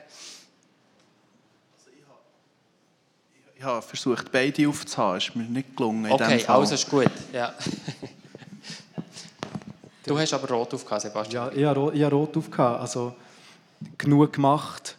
Was, was bedeutet genug gemacht? Man hätte sicherlich können, können mehr machen im Sinne von gewährleisten, ähm, dass, es, dass die, die Werbung der Parteien irgendwo durch, äh, auf einem ähnlichen Stand ist, dass man, dass man dort entweder Support bietet ähm, und so wie die, die Kampagne der Parteien entweder fördert oder, mhm. oder unterstützt.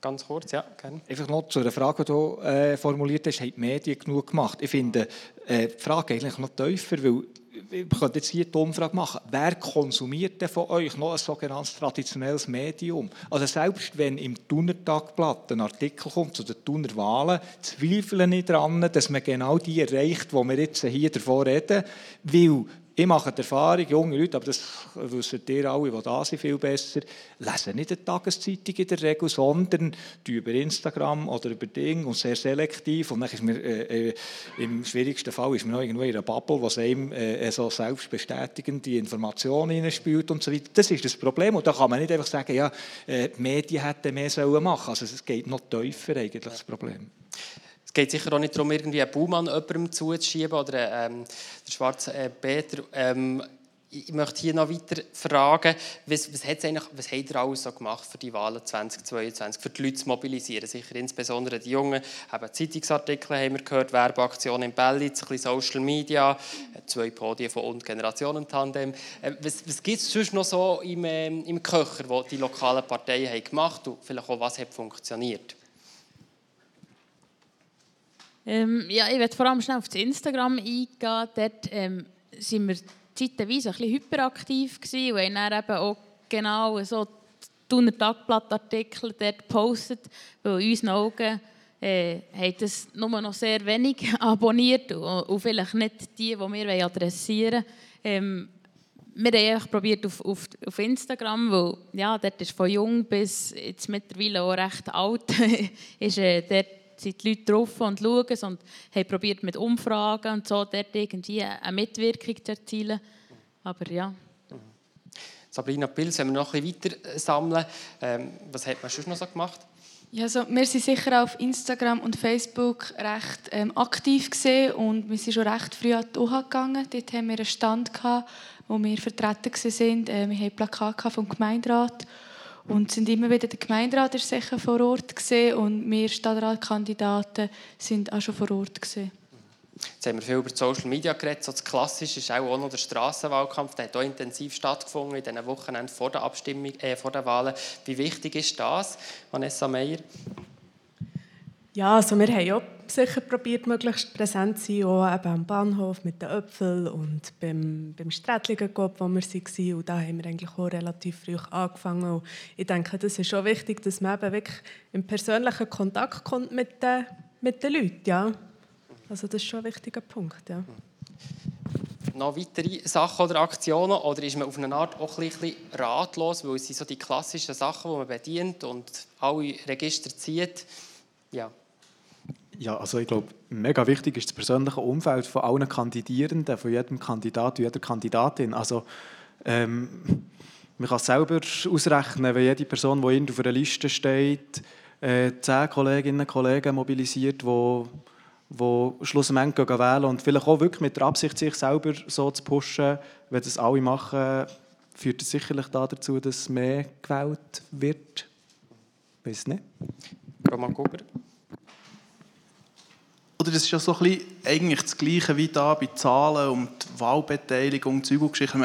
Es fehlt ja komplett eine Wirkungsanalyse von so Wahlkampf äh, unterfangen. Und, und dann hat es so ein Standardrepertoire und das klepfen mal alle durch. Es kostet ein paar 10'000 Stutz, oder? Ähm, irgendwie finanziert durch Mandatsabgaben, Mitgliederbeiträge, vielleicht Spenden von Firmen, Privatpersonen, so ein bisschen so. Ähm, zaubern kann niemand, oder? Ich, ich, ich weiß nicht, wie viel das, das effektiv bringt oder nicht bringt. Es ist immer Diskussion, aber wenn man es nicht macht, hat man halt Angst, dass man es dann nicht gemacht hat und darum riskiert, nicht, nicht gesehen zu werden. Ähm, und was es halt wirklich, und ich will es wirklich nochmal sagen, was, was ich krass finde, ist, was an Milizarbeit geleistet wird im Zusammenhang mit Wahlen, welche wichtige Rolle das Parteien spielen. Ähm, wie, wie aufwendig das ist, die ganze Koordination, die Leute zu finden, das auch langfristig zu pflegen. Man muss ja, oder, wenn wir sagen Junge, wir, wir haben mehrmals versucht, und, und, zum Teil auch erfolgreich, mit, mit jungen Listen Leute ähm, zu bringen, und, dass die können in den Stadtrat auch gewählt werden ähm, das braucht aber auch irgendwie für eine Kontinuität herzubekommen. Gerade bei Jungen, die noch viel mobiler sind als ältere Leute. Oder? Irgendwie braucht es einen grossen Betreuungsaufwand in dem Sinn auch, den auch irgendjemand machen muss. Und ähm, wo halt einfach ehrenamtlich gemacht wird und dann hat die Partei auch noch Mitwirkungen und weiss der Teufel was alles gleichzeitig jonglieren. Ähm, und, und dort stelle ich manchmal schon ein bisschen die Frage, oder? Wie, wie viel ist uns denn die Demokratie, die wir haben, wert? Was sind wir bereit, hier, ähm, auszugeben für die Demokratie? Offenbar nicht einmal das Porto für das Wahlkuvert, oder? Das tun wir jetzt nicht nochmal auf, äh, das Porto-Thema. Äh, Giada Gianola, ich möchte so ein bisschen, wir haben es gehört von den Lokalparteien, es gibt so ein bisschen, so ein bisschen das Übliche. Wir alle probieren, ein bisschen, überall ein bisschen etwas zu machen. Ähm, Roman Gugger hat angesprochen, es ist nicht so klar, was wirkt denn wirklich. Ist das so oder kann man ein bisschen sagen, was besonders gut mobilisiert?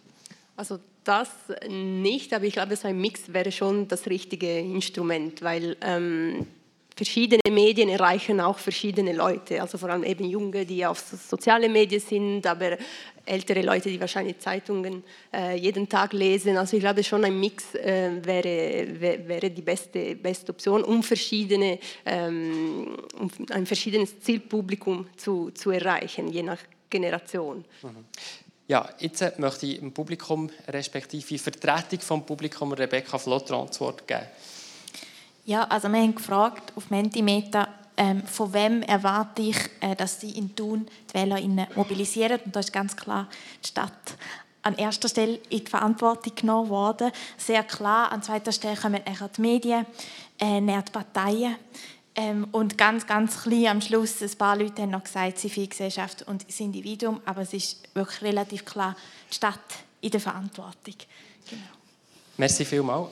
Noch das nächste lancieren? Oder? Ja, also wir haben noch etwas Letztes und das kann man auch wieder auf Mentimeter im Verlauf von vom letzten Diskussionsteil ausfüllen. Es geht darum, äh, unsere Gäste werden ein darüber diskutieren, was für konkrete Massnahmen äh, dass es schon gibt, wie man eben die Stimm- und Wahlbeteiligung kann vielleicht ein bisschen erhöhen Und äh, die Idee wäre einfach, das, was euch von unseren Gästen am meisten überzeugt, in einem Wort möglichst ähm, dort einzugeben, dass wir am Schluss so ein bisschen von euch abholen können, was euch eben am meisten überzeugt hat. Das ist so ein die Idee.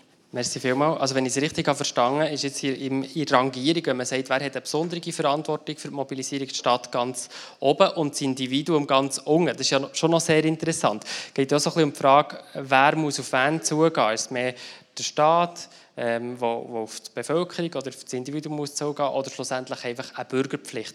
Ähm, interessiert mich natürlich sehr, was Raphael Land sagt, aber zuerst vielleicht Christoph Auer. Wie, sieht, wie siehst du das? Weil du hast auch gesagt, dass von dieser Pflicht das ein bisschen mehr zu adressieren. Äh, siehst du das jetzt auch gespiegelt in dieser Rangierung, die wir da gehört haben? Oder sagst du, ja, so ganz einfach ist es auch nicht, alle Verantwortung einer Gemeinde zu übergeben für die Mobilisierung? Also in der Rangierung eben, ist offenbar die Stadt Thun, äh, ist man der Meinung, dass die am meisten machen sollten. Äh, ich glaube, wir können als, als Staat noch mehr machen. Ich bin nicht ganz sicher, wie viel das es dem bringt. Also der Kanton Genf hat jetzt für die Wahlen wirklich sehr viel Geld in die Hand genommen. Der hat auch mehr Geld als der Kanton Bern und hat äh, wirklich eine Kampagne gefahren, ähm, aufgerufen zum, zum Wählen. Das, ich weiß nicht, wahrscheinlich hat man sie in den Bussen gesehen und hat sie auf Social Media gesehen. So Zeug machen wir bis jetzt nicht. Es gibt irgendwie so ein Plakat im Bahnhof, es ist jetzt Wahltag, aber sonst äh, gibt es das nicht. Also dort könnte der Staat sicher noch ein bisschen mehr machen, aber aber das, was ich vorher schon ein bisschen angetönt habe, irgendwo müsste es auch gelingen zu vermitteln, hey, es ist auch ein bisschen wirklich auch ein eure Pflicht, Bürgerinnen und Bürger, äh, da mitzumachen. Das wäre mir irgendwie schon auch noch ein ein Anliegen. Und ähm, ja, ein Gedanke würde ich nochmal bringen, den ich schon gesagt habe. Vielleicht müssen wir auch überlegen, dass wir es ein bisschen reduzieren. Oder? Wir stimmen, wenn wir mitmachen bei allen Wahlen, Abstimmungen, wie der Raphael Lanz und viele von uns oder die meisten von uns, die müssen wir uns etwa mit 20 bis 30 Sachfragen im Jahr auseinandersetzen. Und bei mir in Königs sind es da viele, irgendeinen völlig unbestrittenen Quartierplanänderung, irgendein Quartier, das ich überhaupt nicht kenne oder so. Soll doch das Parlament das machen, oder? Dann hätten wir ein paar Fragen weniger. Ja, Raphael Lanz, bist du über die Rangierung erstaunt? Ähm, also wenn das so deutlich ist, ja, bin ich ähm, eher erstaunt. Ich nehme Wunder, die, die das äh, gesagt haben, ob die überhaupt wissen, was die Stadt äh, gemacht hat. Wir haben Film und alles so weitergemacht. Aber oder, was, was mir mehr, mehr zu denken gibt, auch, auch manchmal auch ein bisschen betrübt, ist eigentlich das, oder sagt man, das Individuum ist da und die Stadt oder der Staat ist da. Aber die Res Publica, oder? das ist die öffentliche Sache. Das sind wir alle. Demokratie ist nicht ein Konsumgut, das ein Anbieter zur Verfügung stellt und wenn er es halt nicht so gut zur Verfügung stellt, dann äh, wird es halt nicht konsumiert. Oder so schaue ich das halt nicht an, sondern Demokratie ist etwas, und das ist vielleicht das, was auch Christoph Auer meint, äh, äh, meint wo, man, wo wir zusammen müssen das Bewusstsein haben, dass, es, dass wir privilegiert sind, dass wir mitmachen können und dass es gut wäre, wenn wir äh, das Recht auch wahrnehmen würden. Und darum finde ich es ein schade, wenn man sich so anschaut, ja gut, äh, ich muss einfach extrem motiviert werden, äh, für teilzunehmen, sonst nehme ich halt einfach nicht teil. Das, das wäre jetzt einfach nicht so meine Sichtweise auf unser Staatswesen. Ich bin ein überzeugter äh, Verfechter von unserer direkten Demokratie, aber das braucht uns alle, oder? weil sonst funktioniert es nicht. Also wenn das noch weitergeht, funktioniert es natürlich nicht. Für die Respublika, oder das Öffentliche öffentlich zu machen, auch, für das braucht es auch Verantwortungsträger oder eben vielleicht auch Gemeinde. Äh, wie, wie siehst du das? Also müssen wir da nicht auch mehr machen, für eben, du hast ja vorhin die Medien angesprochen, ja. oder? dass es irgendwie immer schwieriger ist, dort einerseits Sachen zu platzieren, es sind weniger Ressourcen um und gleichzeitig erreichen sie dann nicht mal mehr alle. Das heisst, es gibt dort so wie eine Lücke in der Kommunikation, auf lokaler Ebene. Jetzt die Stadt dort relativ vorbildlich eben in den sozialen Medien und so weiter. Gibt es nicht auch noch darüber hinaus wirklich eine besondere Verpflichtung ob der Stadt, für dort so ein bisschen einzuspringen und mehr zu übernehmen in der Kommunikation äh, gegenüber den Bürgerinnen, dass eben die Öffentlichkeit, dass die Bürgerpflicht auch wahrgenommen werden kann? Selbstverständlich haben wir dort äh, äh, eine Aufgabe, aber ich will auch noch auf Folgendes hinweisen. Wir sind ja nicht, jetzt gerade wenn wir sagen Abstimmungen, Wahlen, wir sind nicht im luftleeren Raum. Wir haben jetzt gerade ein Urteil bekommen, äh, vom Bundesgericht äh, in ihrer Abstimmungsbeschwerde. Und wenn man das studiert, tut das Bundesgericht an die Neutralität der staatlichen Institutionen sehr, sehr hohe Anforderungen stellen. Das führt dazu, jetzt sind wir, ist vielleicht ein technisch, aber es ist auch gleich eine Tatsache, dass wir ab einem gewissen Zeitpunkt im Abstimmungskampf nicht mehr können und dürfen machen. Gar nicht dürfen, weil wir uns nicht können im Verdacht aussetzen auch, es sind vielfach ja noch Behördenvorlagen, auch jetzt machen sie Werbung für ihre eigenen Vorlagen. Das dürfen wir gar nicht. Wenn wir diese Zurückhaltung an den Tag legen, die uns das Bundesgericht auferlegen, dann werden wir möglicherweise kritisiert, die machen zu wenig. Wenn wir es umgekehrt machen, werden wir kritisiert, gerade von denen, die nicht einverstanden sind und sagen, das dürfen die gar nicht, die dürfen doch jetzt auch eine Werbung machen. Also da seht ihr schon, wir sind schon ein bisschen in Spannungsfeld. Aber ich gebe dir recht, wir haben eine Verpflichtung. Ich habe es schon gesagt, wir probieren insbesondere die jüngere Generation zu adressieren mit verschiedensten Massnahmen, die ich glaube, wo, wo, wo gut sind, äh, äh, wo wir vielleicht auch noch mehr machen können. Ich habe noch ein bisschen Hoffnung in das Jugendparlament, dass sich die, die wollen, sich engagieren, sich die dort können. Vielleicht auch ein bisschen formlos, vielleicht ohne, dass man vier Jahre muss und so. Da müssen wir andere Wege finden, die engagieren. Das ist jetzt eigentlich etwas, wo ich das Gefühl habe, äh, das hat sich wirklich der Wert dort Fokus zu setzen. Aber dass wir jetzt die Demokratie so präsentieren wie als Konsumgut, da würde ich mich persönlich jetzt noch ein bisschen wehren gegen diese Vorstellung. Mhm, mhm. Ich möchte ein bisschen sammeln, auch, eben, was, was könnte man denn konkret noch machen, jetzt sage ich mal ein bisschen weitergehend als die parteipolitischen Mobilisierungsaktionen, vor allem, weil wir vorher die Rangierung haben gesehen, jetzt die Stadt offenbar wie das Oberst genannt ist worden. Ähm, Raphael Land sagt aber auch, es ist gar nicht immer alles möglich, vor allem wenn es nach einem Abstimmungs- oder Wahltermin geht. Äh, ja, die Runde ist offen, ein bisschen hier, wer, wer möchte. Roman Gucker. Also einfach noch für, für, für den Raphael Lanz noch heute äh, entgegnen, ein bisschen, oder? dass das nicht Aufgabe vom Staat ist, mehr Feuer zu wecken für die Demokratie. Aber in dem Verständnis, das ich vom Staat, wir sind der Staat und wir die Bürgerinnen und Bürger, die noch am Staat teilhaben und wählen und abstimmen, ich will doch, dass wir als überzeugte Demokratinnen und Demokraten auch das Versacken für die Demokratie ein bisschen auch noch in anderen Leuten wecken können. Und es geht mir um das. Und dass wir dort und, und dann finde ich dann von der Staat in dem Sinn als Kollektiv von den noch Teilnehmenden und Nicht-Teilnehmenden ähm, ähm, dort auch motivieren und, und ein bisschen unter die Arme greifen. Wie kann man denn das Feuer wecken? Ja, also einerseits mal sicherlich dadurch, dass die Politik nicht an den Interessen der Bevölkerung vorbeiredet. Also jetzt bei Wahlen ist es vielleicht ein bisschen etwas anderes als bei, bei Abstimmungen, aber ähm, weil bei Wahlen es halt schwieriger ist, die Personen, die man wählen kann, kann man jetzt halt echt mal wählen. Aber wie das Vorlagen daherkommen, ähm, wie schlussendlich die inhaltlich aufgebaut sind, ähm, das kann schon das Feuer wecken. Und ich meine, klar tue ich lieber über Sozial also ist jetzt mein Interesse, ich lieber über sozialpolitische Forderungen debattieren und diskutieren, als dass ich irgendeine Steuervorlage ähm, oder irgendwelche trockene finanzpolitische Vorschläge vor mir liegen haben. Ich glaube, da kann man auch strategisch sich Überlegungen machen, wie kommt das schlussendlich her. Ja, ich glaube auch, das Einfachste sind eigentlich Wahlen. Dort ist nicht die Stadt oder, oder Kanton verantwortlich, sondern jeder Kandidat, jede Kandidatin selber ist sie Verantwortung, ob die gewählt werden oder nicht. Und dann muss ich auch Klinken putzen oder was auch immer. Ähm, bei Initiativen ist es Sache der Initianten oder der Gegner, äh, wie sexy dass man so einen Abstimmungskampf machen will. Aber das Schwierigste sind schon die Behördenvorlagen, so das, was eben sehr trocken ist, wo die allerwenigsten verstehen und wo man dann nicht mal richtig kann Werbung machen kann, von Seiten der Stadt zum Beispiel. Das, das ist das Schwierigste, dort weiss ich keine Lösung. Es geht ja darum, die politische, also im Bereich der politischen Bildung, Vorlagen und so weiter auch gut zu erklären. Und das ist etwas, was EasyVote äh, sehr intensiv macht, wo ja Marina Stalder heute Abend hier ist. Wie, wie macht er das EasyVote, komplexe Themen einfach, aber gleich noch korrekt darzustellen? Das ist ja ziemlich komplex eigentlich, oder? Ja, das ist es. Äh, vor allem, wenn es eben genau um so Steuervorlagen geht, die sicher auch eher komplexer sind.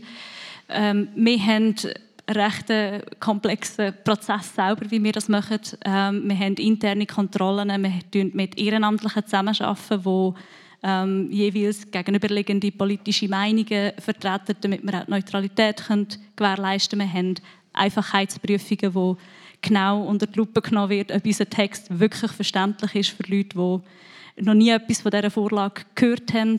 Wir haben aber auch Prüfungen durch ExpertInnen, die in diesen Fachbereichen tätig sind, tätig sind, ähm, damit es aber auch richtig alles verhebt. Also es ist nicht einfach so geschrieben.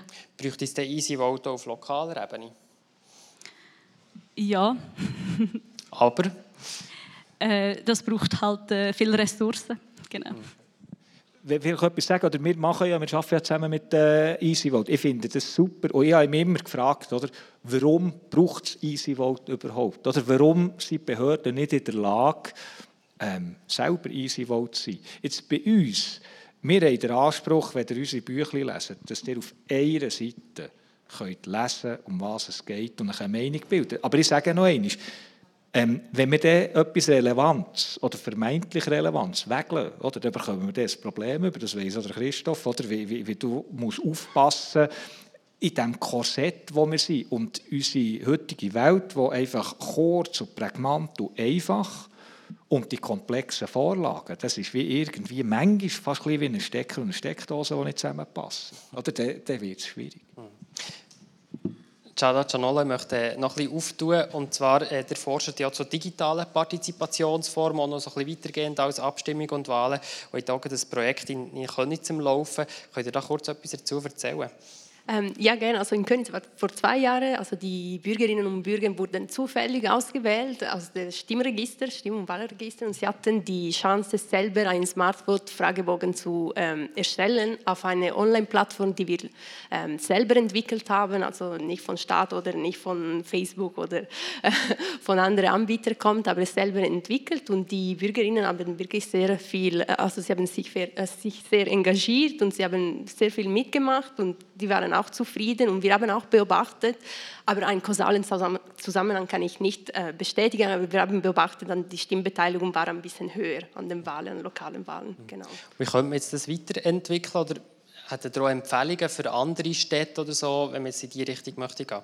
Also das wäre sicher eine Möglichkeit, weil ähm, Bürgerinnen und Bürger sich mit der lokalen Politik äh, beschäftigen. Sie können selber äh, Fragen stellen, die dann im Fragebogen äh, reingenommen werden und die können wirklich, wir haben beobachtet, die Fragen äh, betreffen die, die, Themen der Leute im Alltag. Also zum Beispiel, äh, wir brauchen mehr Parke oder soll da äh, in diesem Quartier ein Park gebaut werden zum Beispiel. Und weg von dieser ein bisschen institutionelle Frage, die normalerweise im Smartboard-Fragebogen ähm, drin sind. Das wäre eine Möglichkeit. Andere Möglichkeit wäre auch, ähm, dass Bürgerinnen und Bürger über eine Abstimmungsvorlage debattieren und Argumente entwickeln. Also ähm, ein bisschen ähnlich wie, wie EasyVote, aber dass diese Argumente äh, auch in einfache Sprache und in Sprache von Bürgerinnen und Bürgerinnen kommt. Also das wird schon gemacht in diese sogenannten Bürgerinnen-Panels. Also das findet schon in einigen Städten der Schweiz statt, in Genf, in Sion, äh, aber auch im Kanton Zürich. Aber das könnte man auch digital machen. Das, das ist gerade unser Projekt. Wir probieren das äh, digital zu gestalten. Jetzt gäbe es ja Möglichkeiten, das Stimm- und Wahlrecht ganz grundsätzlich zu verändern oder auch die Demokratie anders oder noch weiterzuentwickeln. Ähm, da, damit hat sich der Christoph Auro auch schon ziemlich intensiv auseinandergesetzt, vor allem glaube auch ein bisschen im Kontext, dass es ja eine Generationengap gibt, dass vor allem die jüngeren Generationen schwieriger sind zu mobilisieren, die Wahlen, und eigentlich de facto die älteren Generationen über die jüngeren Generationen sehr häufig entscheiden. Besonders interessant habe ich das Modell gefunden von Professor Knöpfel von der Uni Lausanne. Vielleicht könnt ihr das kurz vorstellen ähm, oder, oder auch, was es da so verschiedene Modelle gibt. Ist mir klar, dass nicht ihr die vertreten als Christoph Auer, als Staatsschreiber vom Kanton Bern, aber ja.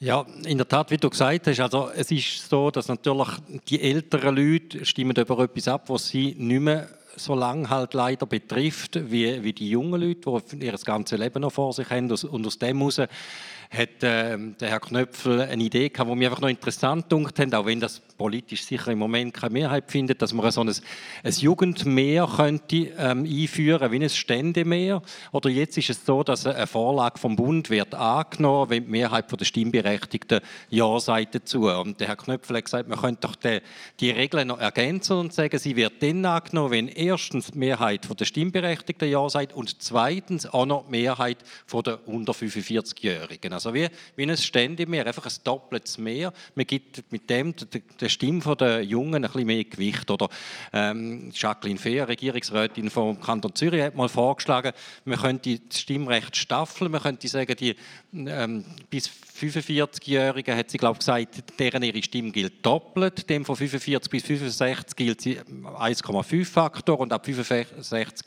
gilt sie noch einfach. Oder? Also, ich weiß, das sind äh, sehr, sehr provokative vielleicht Vorschläge. Ähm, ich bin auch nicht sicher, ob man mit dem jetzt die Stimmbeteiligung aufbringt, oder? Aber es, äh, äh, es würde natürlich äh, ja, das Teilnehmen, zu partizipieren für die jungen Leute, wird sicher äh, attraktiver machen. Das war die Idee von diesen Vorschlägen. Es würde wahrscheinlich vor allem so ein das Ungleichgewicht ausgleichen zwischen den Generationen. Ähm, so sättige Vorschläge, die Christoph Fauer sagt, relativ weit gehen, äh, geht irgendjemand von euch bei solchen Vorschlägen mit oder immer Gedanken, dass man es nicht komplett ausschließt? Angelika Zimmermann. Nein, da halte ich wirklich gar nichts davon. Also ich finde, Politik ist im Endeffekt doch auch noch eine Hohlschuld. Also jede Stimme ist gleich wertvoll und das kann es irgendwie nicht sein. Also man hat das Recht, bis zum Tod seine Meinung zu sagen auf politischer Ebene. Also nicht, da halte ich gar nichts davon. Aber ja, irgendwie, es muss verständlicher werden oder, oder das sind halt Themen irgendwie, die, die nicht interessieren, obwohl ich es auch nicht verstehe, dass sich Junge nicht für die AHV interessieren. Haltet ihr alle anderen auch nichts davon oder Sebastian Ritter? Also ich finde die Ideen eigentlich prinzipiell mal spannend und so jetzt aus dem Stegreif, ohne jemals gross darüber diskutiert zu haben, wie schon mit einer Meinung daherzukommen, ist natürlich, ist natürlich schwierig. Ähm, was ich eigentlich sehe, ist, sicherlich würde es wie die Mitsprachemöglichkeit der Jungen fördern, aber ob es wie die Wahlbeteiligung an sich aufschraubt, habe ich, habe ich nicht das Gefühl. Ich glaube, wir müssen dort mehr vorher anfangen, vor, vor dem 18. Geburtstag. Ähm, wie sieht es mit der politischen Frühförderung aus? Wie kann man in den Schulen schon in der Unterstufe politische Themen spielerisch umsetzen? Ähm, und vielleicht eher überlegen, dass das Stimm- und Wahlrecht nicht in ein Alter geknüpft ist, sondern in ein Interesse, das man äußert und zeigt. Und von mir aus halt, ja, das ist jetzt auch eine provokative Aussage. Jemand mit 10 kann abstimmen und wählen, wenn die Person sagt, hey, für das habe ich ein Feuer, für das bin ich da, das interessiert mich. Und dass das schlussendlich viel wertvoller ist als jemand, finde, ich finde jetzt ein 65-Jähriges, der sagt, ja, eigentlich interessiert es mich nicht, ich tue einfach, was mich tut halt.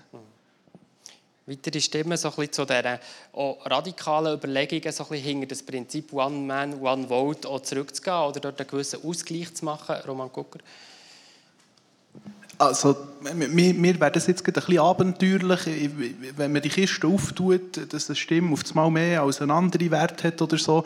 Ähm, dann könnte man ja dann auf ganz gefährliche Ideen auch noch kommen, dass irgendwie wer äh, so viel, so viel auf seinem Lohnausweis hat oder auf der Steuererklärung, da trägt ja mehr bei und soll doch darum auch mehr sagen. Also, das, da würde ich mich davor hüten.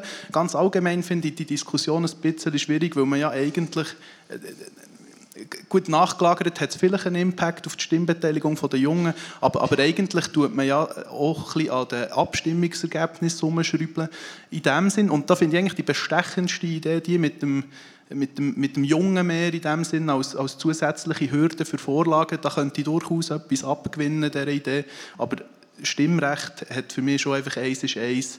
Das kann früher anfangen, aber das kann nicht aus meiner Sicht von Interesse abhängen oder von Einkommen oder von Alter. Da würde ich mir dann schon wehren. So. Mehr Geld, also sind wir mal ehrlich, jemand, der mehr Geld auf dem Lohnausweis hat, kann auch mehr politische Meinung bilden von anderen. Also die Einflussmöglichkeiten, die man hat, ist, ist extrem ans Finanzielle gekoppelt. Also in dem Sinne sind wir im entferntesten schon.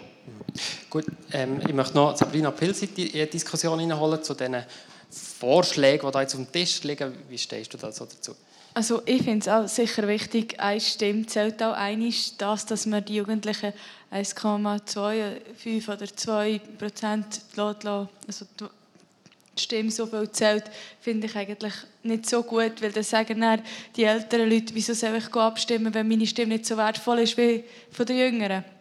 Und sicher auch in seine Meinung, dass man früher schon anfängt, dass man in der Schule spielerisch Politik erklärt, finde ich ein super Punkt. Oder dass man einfach die ganzen Abstimmungen einfacher erklärt, wie es schon Easy Vote macht und vor allem auch aufhört, manchmal mit unhuren Schlagwörtern um sich zu schlagen, wo einfach die Leute oder der Bürger und Bürgerin manchmal nicht versteht, was geht und zuerst noch muss googeln, was jetzt das Wort genau heißt.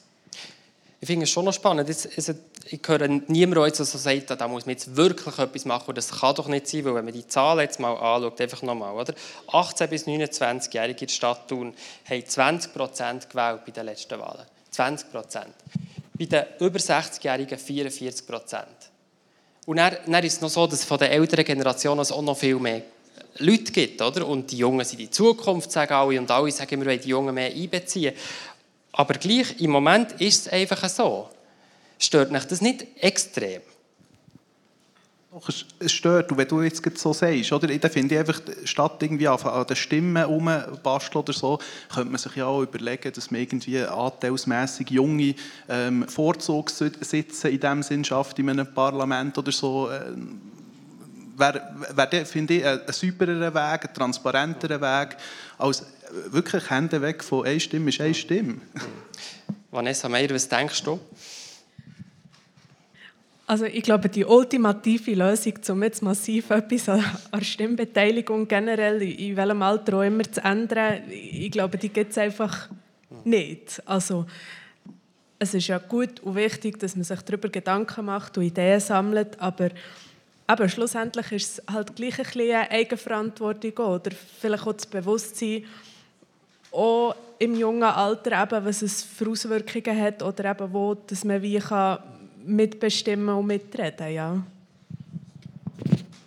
Das ist vielleicht ein bisschen provokant, aber ich weiß gar nicht, ob es wirklich so ein Problem ist oder so ein, es ist auch kein neues Phänomen. Also, ja, 18 bis 29, dann, dann machst du irgendwie eine Lehre oder gehst in Gimmer, dann gehst du studieren und dann fängst du einfach mal an arbeiten, irgendwie die erste Mietwohnung du bist vielleicht das erste Mal länger in einer Beziehung. Also du hast so viele andere Themen, ein Hobby, und dann musst du irgendwie mal beim Arbeiten ein bisschen gut werden, ein bisschen Karriere aufbauen. Und nachher kommt dann mal ein Punkt, wo du Zeit hast für Politik, aber vorher, ich weiß nicht, ob es ein riesiges Problem ist. Spannend finde ich jetzt bei diesen Zahlen auch, dass die Stimmbeteiligung sowohl bei äh, Frauen wie auch Männern zwischen 18 und 19 höher ist, als es zwischen 20 und 29 ist. Also scheinbar ist am Anfang schon ein grösseres Interesse da, als es mit Mitte 20 herum ist. Und wie ich es schon mal gesagt habe, ich gehe einfach wirklich sehr davon aus, dass man von der Politik enttäuscht wird. Und dass die Erfahrung abstimmen und also ich weiß nicht, das, ist mir, das, das geht mir noch heute so. Das Gefühl habe, jede Vorlage, wo man, wo man darüber abstimmt, verliert man. Irgendwann schneckelt es einfach so viel an, dass man sagt, ja gut, warum tue ich das überhaupt noch? Also, sehe ich jetzt ein bisschen in diesen Zahlen.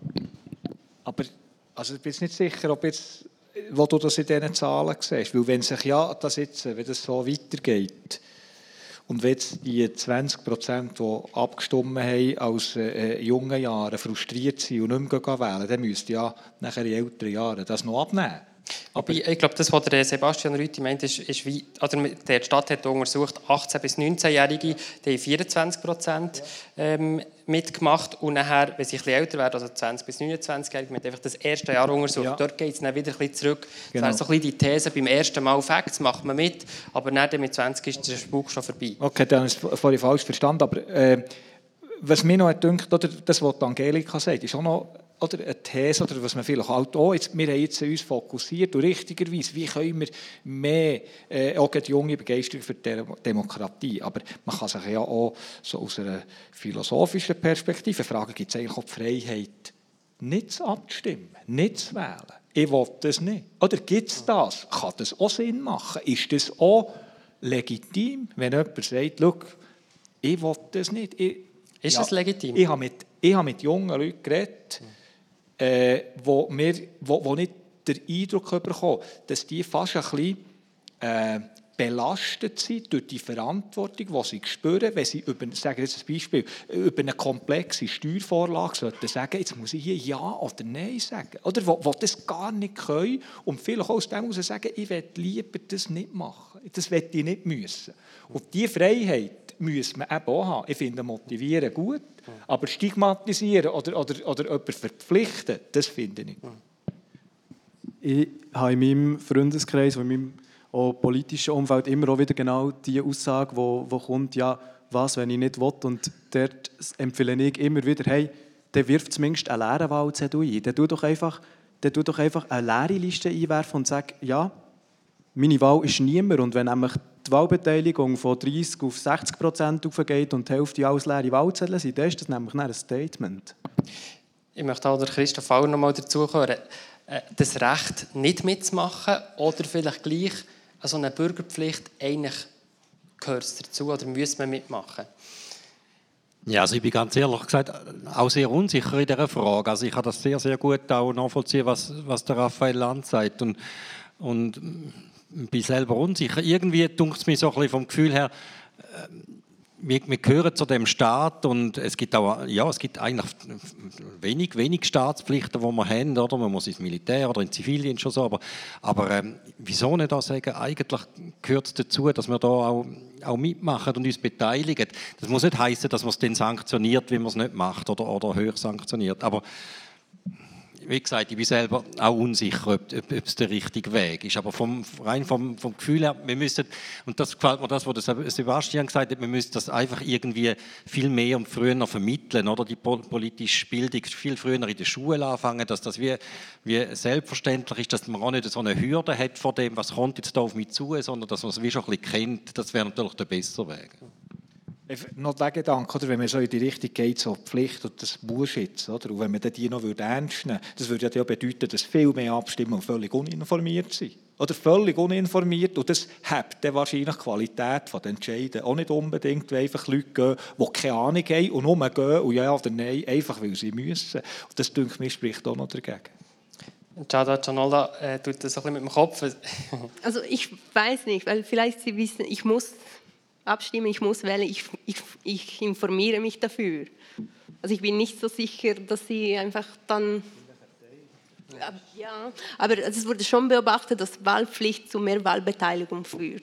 Also, also, also, aber ich bin auch unentschlossen und sicher. Also. Ja. Gut, ähm, ich möchte zur Rebecca äh, Flotteron kommen und hören, was dir noch gesagt hat und zur Publikumsfrage. Ja, also das ist jetzt mehrmals ähm, auch bestätigt worden, das, was im Publikum rausgekommen ist. Also wir haben gefragt, welche Ansätze dass Sie im Publikum am meisten überzeugt. Und ähm, also das, Haupt, das Hauptthema ist wirklich das Thema von der Kommunikation, das Thema von der, vom Zugang zu den Informationen. Also die einen haben gesagt, mehr Social Media, die Informationen zu den Wahlen, zu den Abstimmungen direkt über Social Media mitzuteilen. Andere sagen, Informationsveranstaltungen vermehrt anbieten.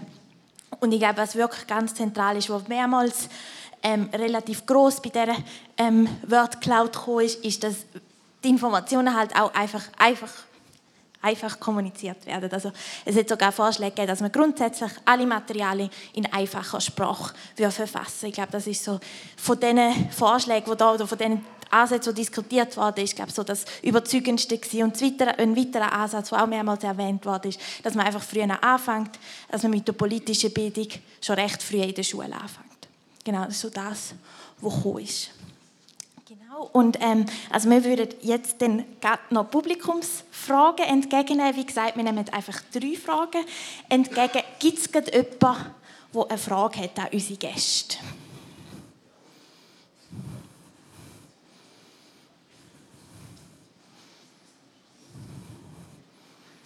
Sonst habe ich eine, die gleich über das Mentimeter reingekommen ist, die ich sehr spannend finde. Ich stehe schnell da über.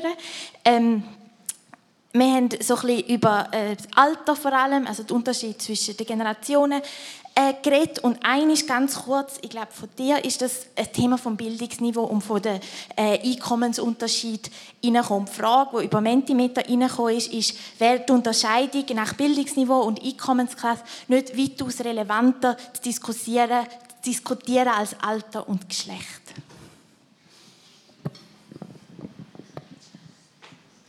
Äh, also, ich finde generell, wie es bei Daten der Fall ist, ich bin, ich bin halt ein Daten-Nerd und ich finde, je mehr man über die Hintergründe von, von den Leuten, die abstimmen und wählen, weiß, umso spannender wird es. Darum ja unbedingt das Einkommen und Bildungsstand von, von den Leuten ebenso erfragen und probieren, irgendwelche welche Erkenntnisse daraus zu gewinnen. Ja? Ob es wichtiger ist als Alter und Geschlecht, ich würde jetzt das nicht gegeneinander ausspielen.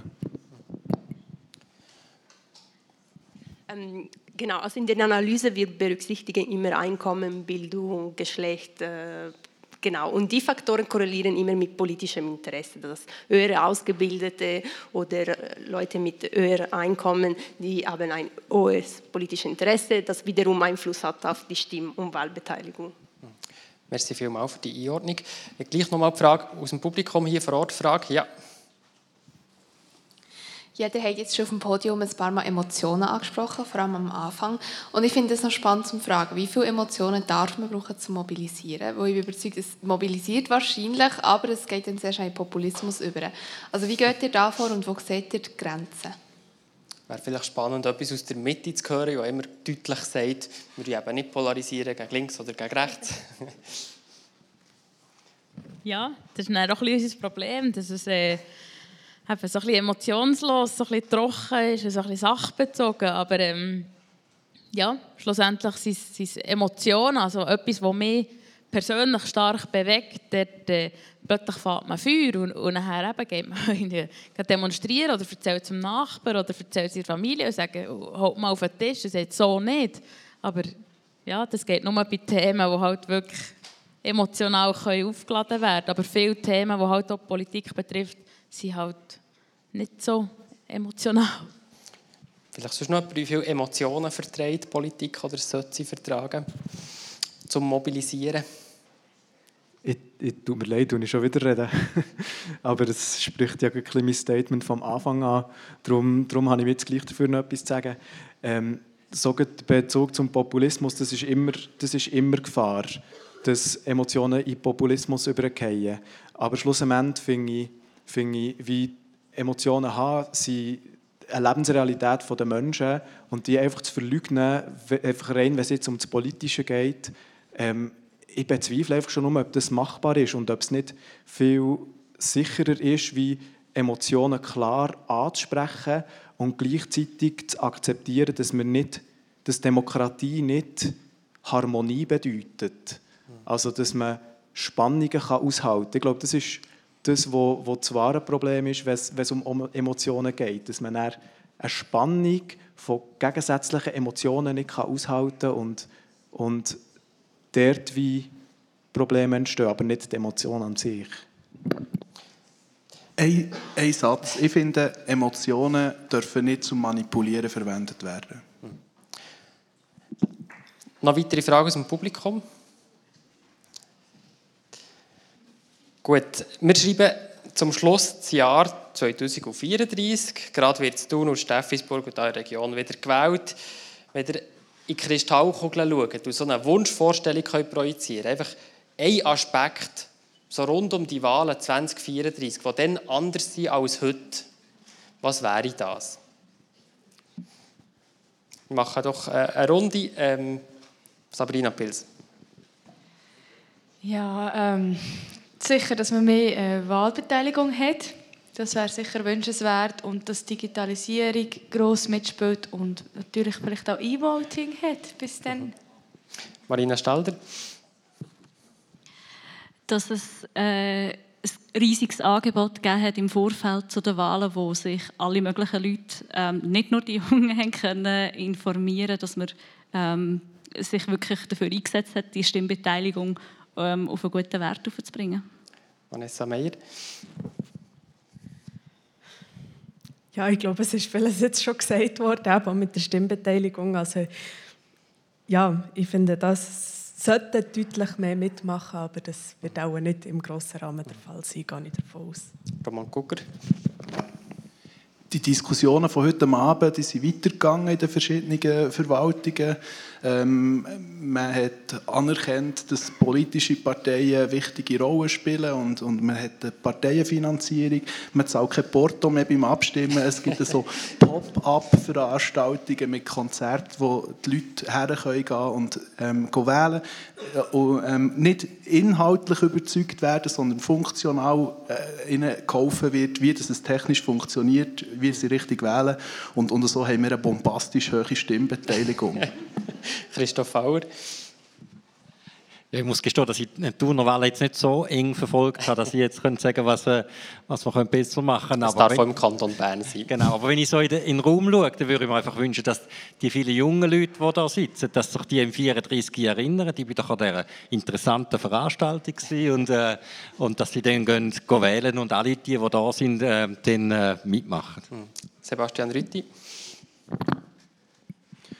Cyberpunks haben vollkommene Mehrheit. Ähm, nein, keine Ahnung. Ich habe ich hab das Gefühl, ich, ich, ähm, ich habe nicht das Gefühl, dass sich gross etwas wird verändern wird, ähm, wenn ich realistisch bin. Kristallkugel war die Frage. Okay. Nicht realistisch. Ich glaube, ich glaube es wird sich... Oder es verändert sich nichts. Die Prozent sich um ein paar wenige Prozent verschieben. Er ist bei Realität geblieben oder er muss nicht bei Kristallkugeln. Äh, Raphael Lanz, Kristallkugeln bei dir. Ich glaube, ich glaube, eine von unseren Hauptherausforderungen für unsere Demokratie wird sein, dass wir Information noch von im Wahrheitsgehalt können unterscheiden können. Wenn ihr heute seht, wenn ihr Deepfake schaut und seht, was man heute herbringt, was der Biden oder der Obama oder wer so immer, oder könnt auch auf London Avatar schauen, wenn ihr heute das seht und wenn ihr seht, was die sozialen Medien für einen Einfluss werden haben, glaube ich, dass die Hauptherausforderung wird sein, wie können wir die Bevölkerung noch glaubwürdig informieren, dass sie auf etwas wirklich zählen können. Und dort habe ich das Gefühl, wird die Behördeninformation, die Information mit dem Stempel, das ist eine Behördeninformation, wichtiger müssen werden. Und das ist ja der Grund, dass wir auch auf allen Kanälen, die, die das verfolgen, wissen, dass, dass wir alles machen, Social Media, wir machen YouTube, wir machen alles. Und so, wir, ich habe das Gefühl, das wird eine der Hauptherausforderungen sein, wenn ich jetzt noch das Stichwort künstliche Intelligenz euch sage. Und wenn, ich, wenn wir uns jetzt noch überlegen, was alles könnte passieren könnte, habe ich das Gefühl, müssen wir ein bisschen wachsam sein, weil das ist für mich Betreuung von unserer Demokratie. Und darum würde ich dort die Information, die nachher Voraussetzung ist für die freie Willensbildung, als zentral anschauen. Mehr Analyse als Kristallkugel, aber das war interessant. Angelika Zimmermann, äh, mein Wunsch in Kristallkugeln für 2034 ist, dass ich wieder hier hocke an einem Podium und dass wir darüber reden, wie wir mit dieser Flut an Kandidierenden und umgehen, äh, weil wir einen Höchststand haben von Leuten, die mitmachen wollen und dass wir dann auf Wahlen zurückschauen, die alle Altersschichten schön äh, repräsentieren. Chata Chanola. Also ich wünsche mich, äh, mir mehr äh, Digitalisierung im Abstimmung und Wahlverfahren und auch E-Voting. Ja. Merci nur zum sicher gar nicht jemanden noch vergessen. Gut, bin ich froh. In dieser Schlussrunde. Ja, merci all meinen Gästen. Politik ohne Volk. Das ist das Politpodium von Generationentandem Technik.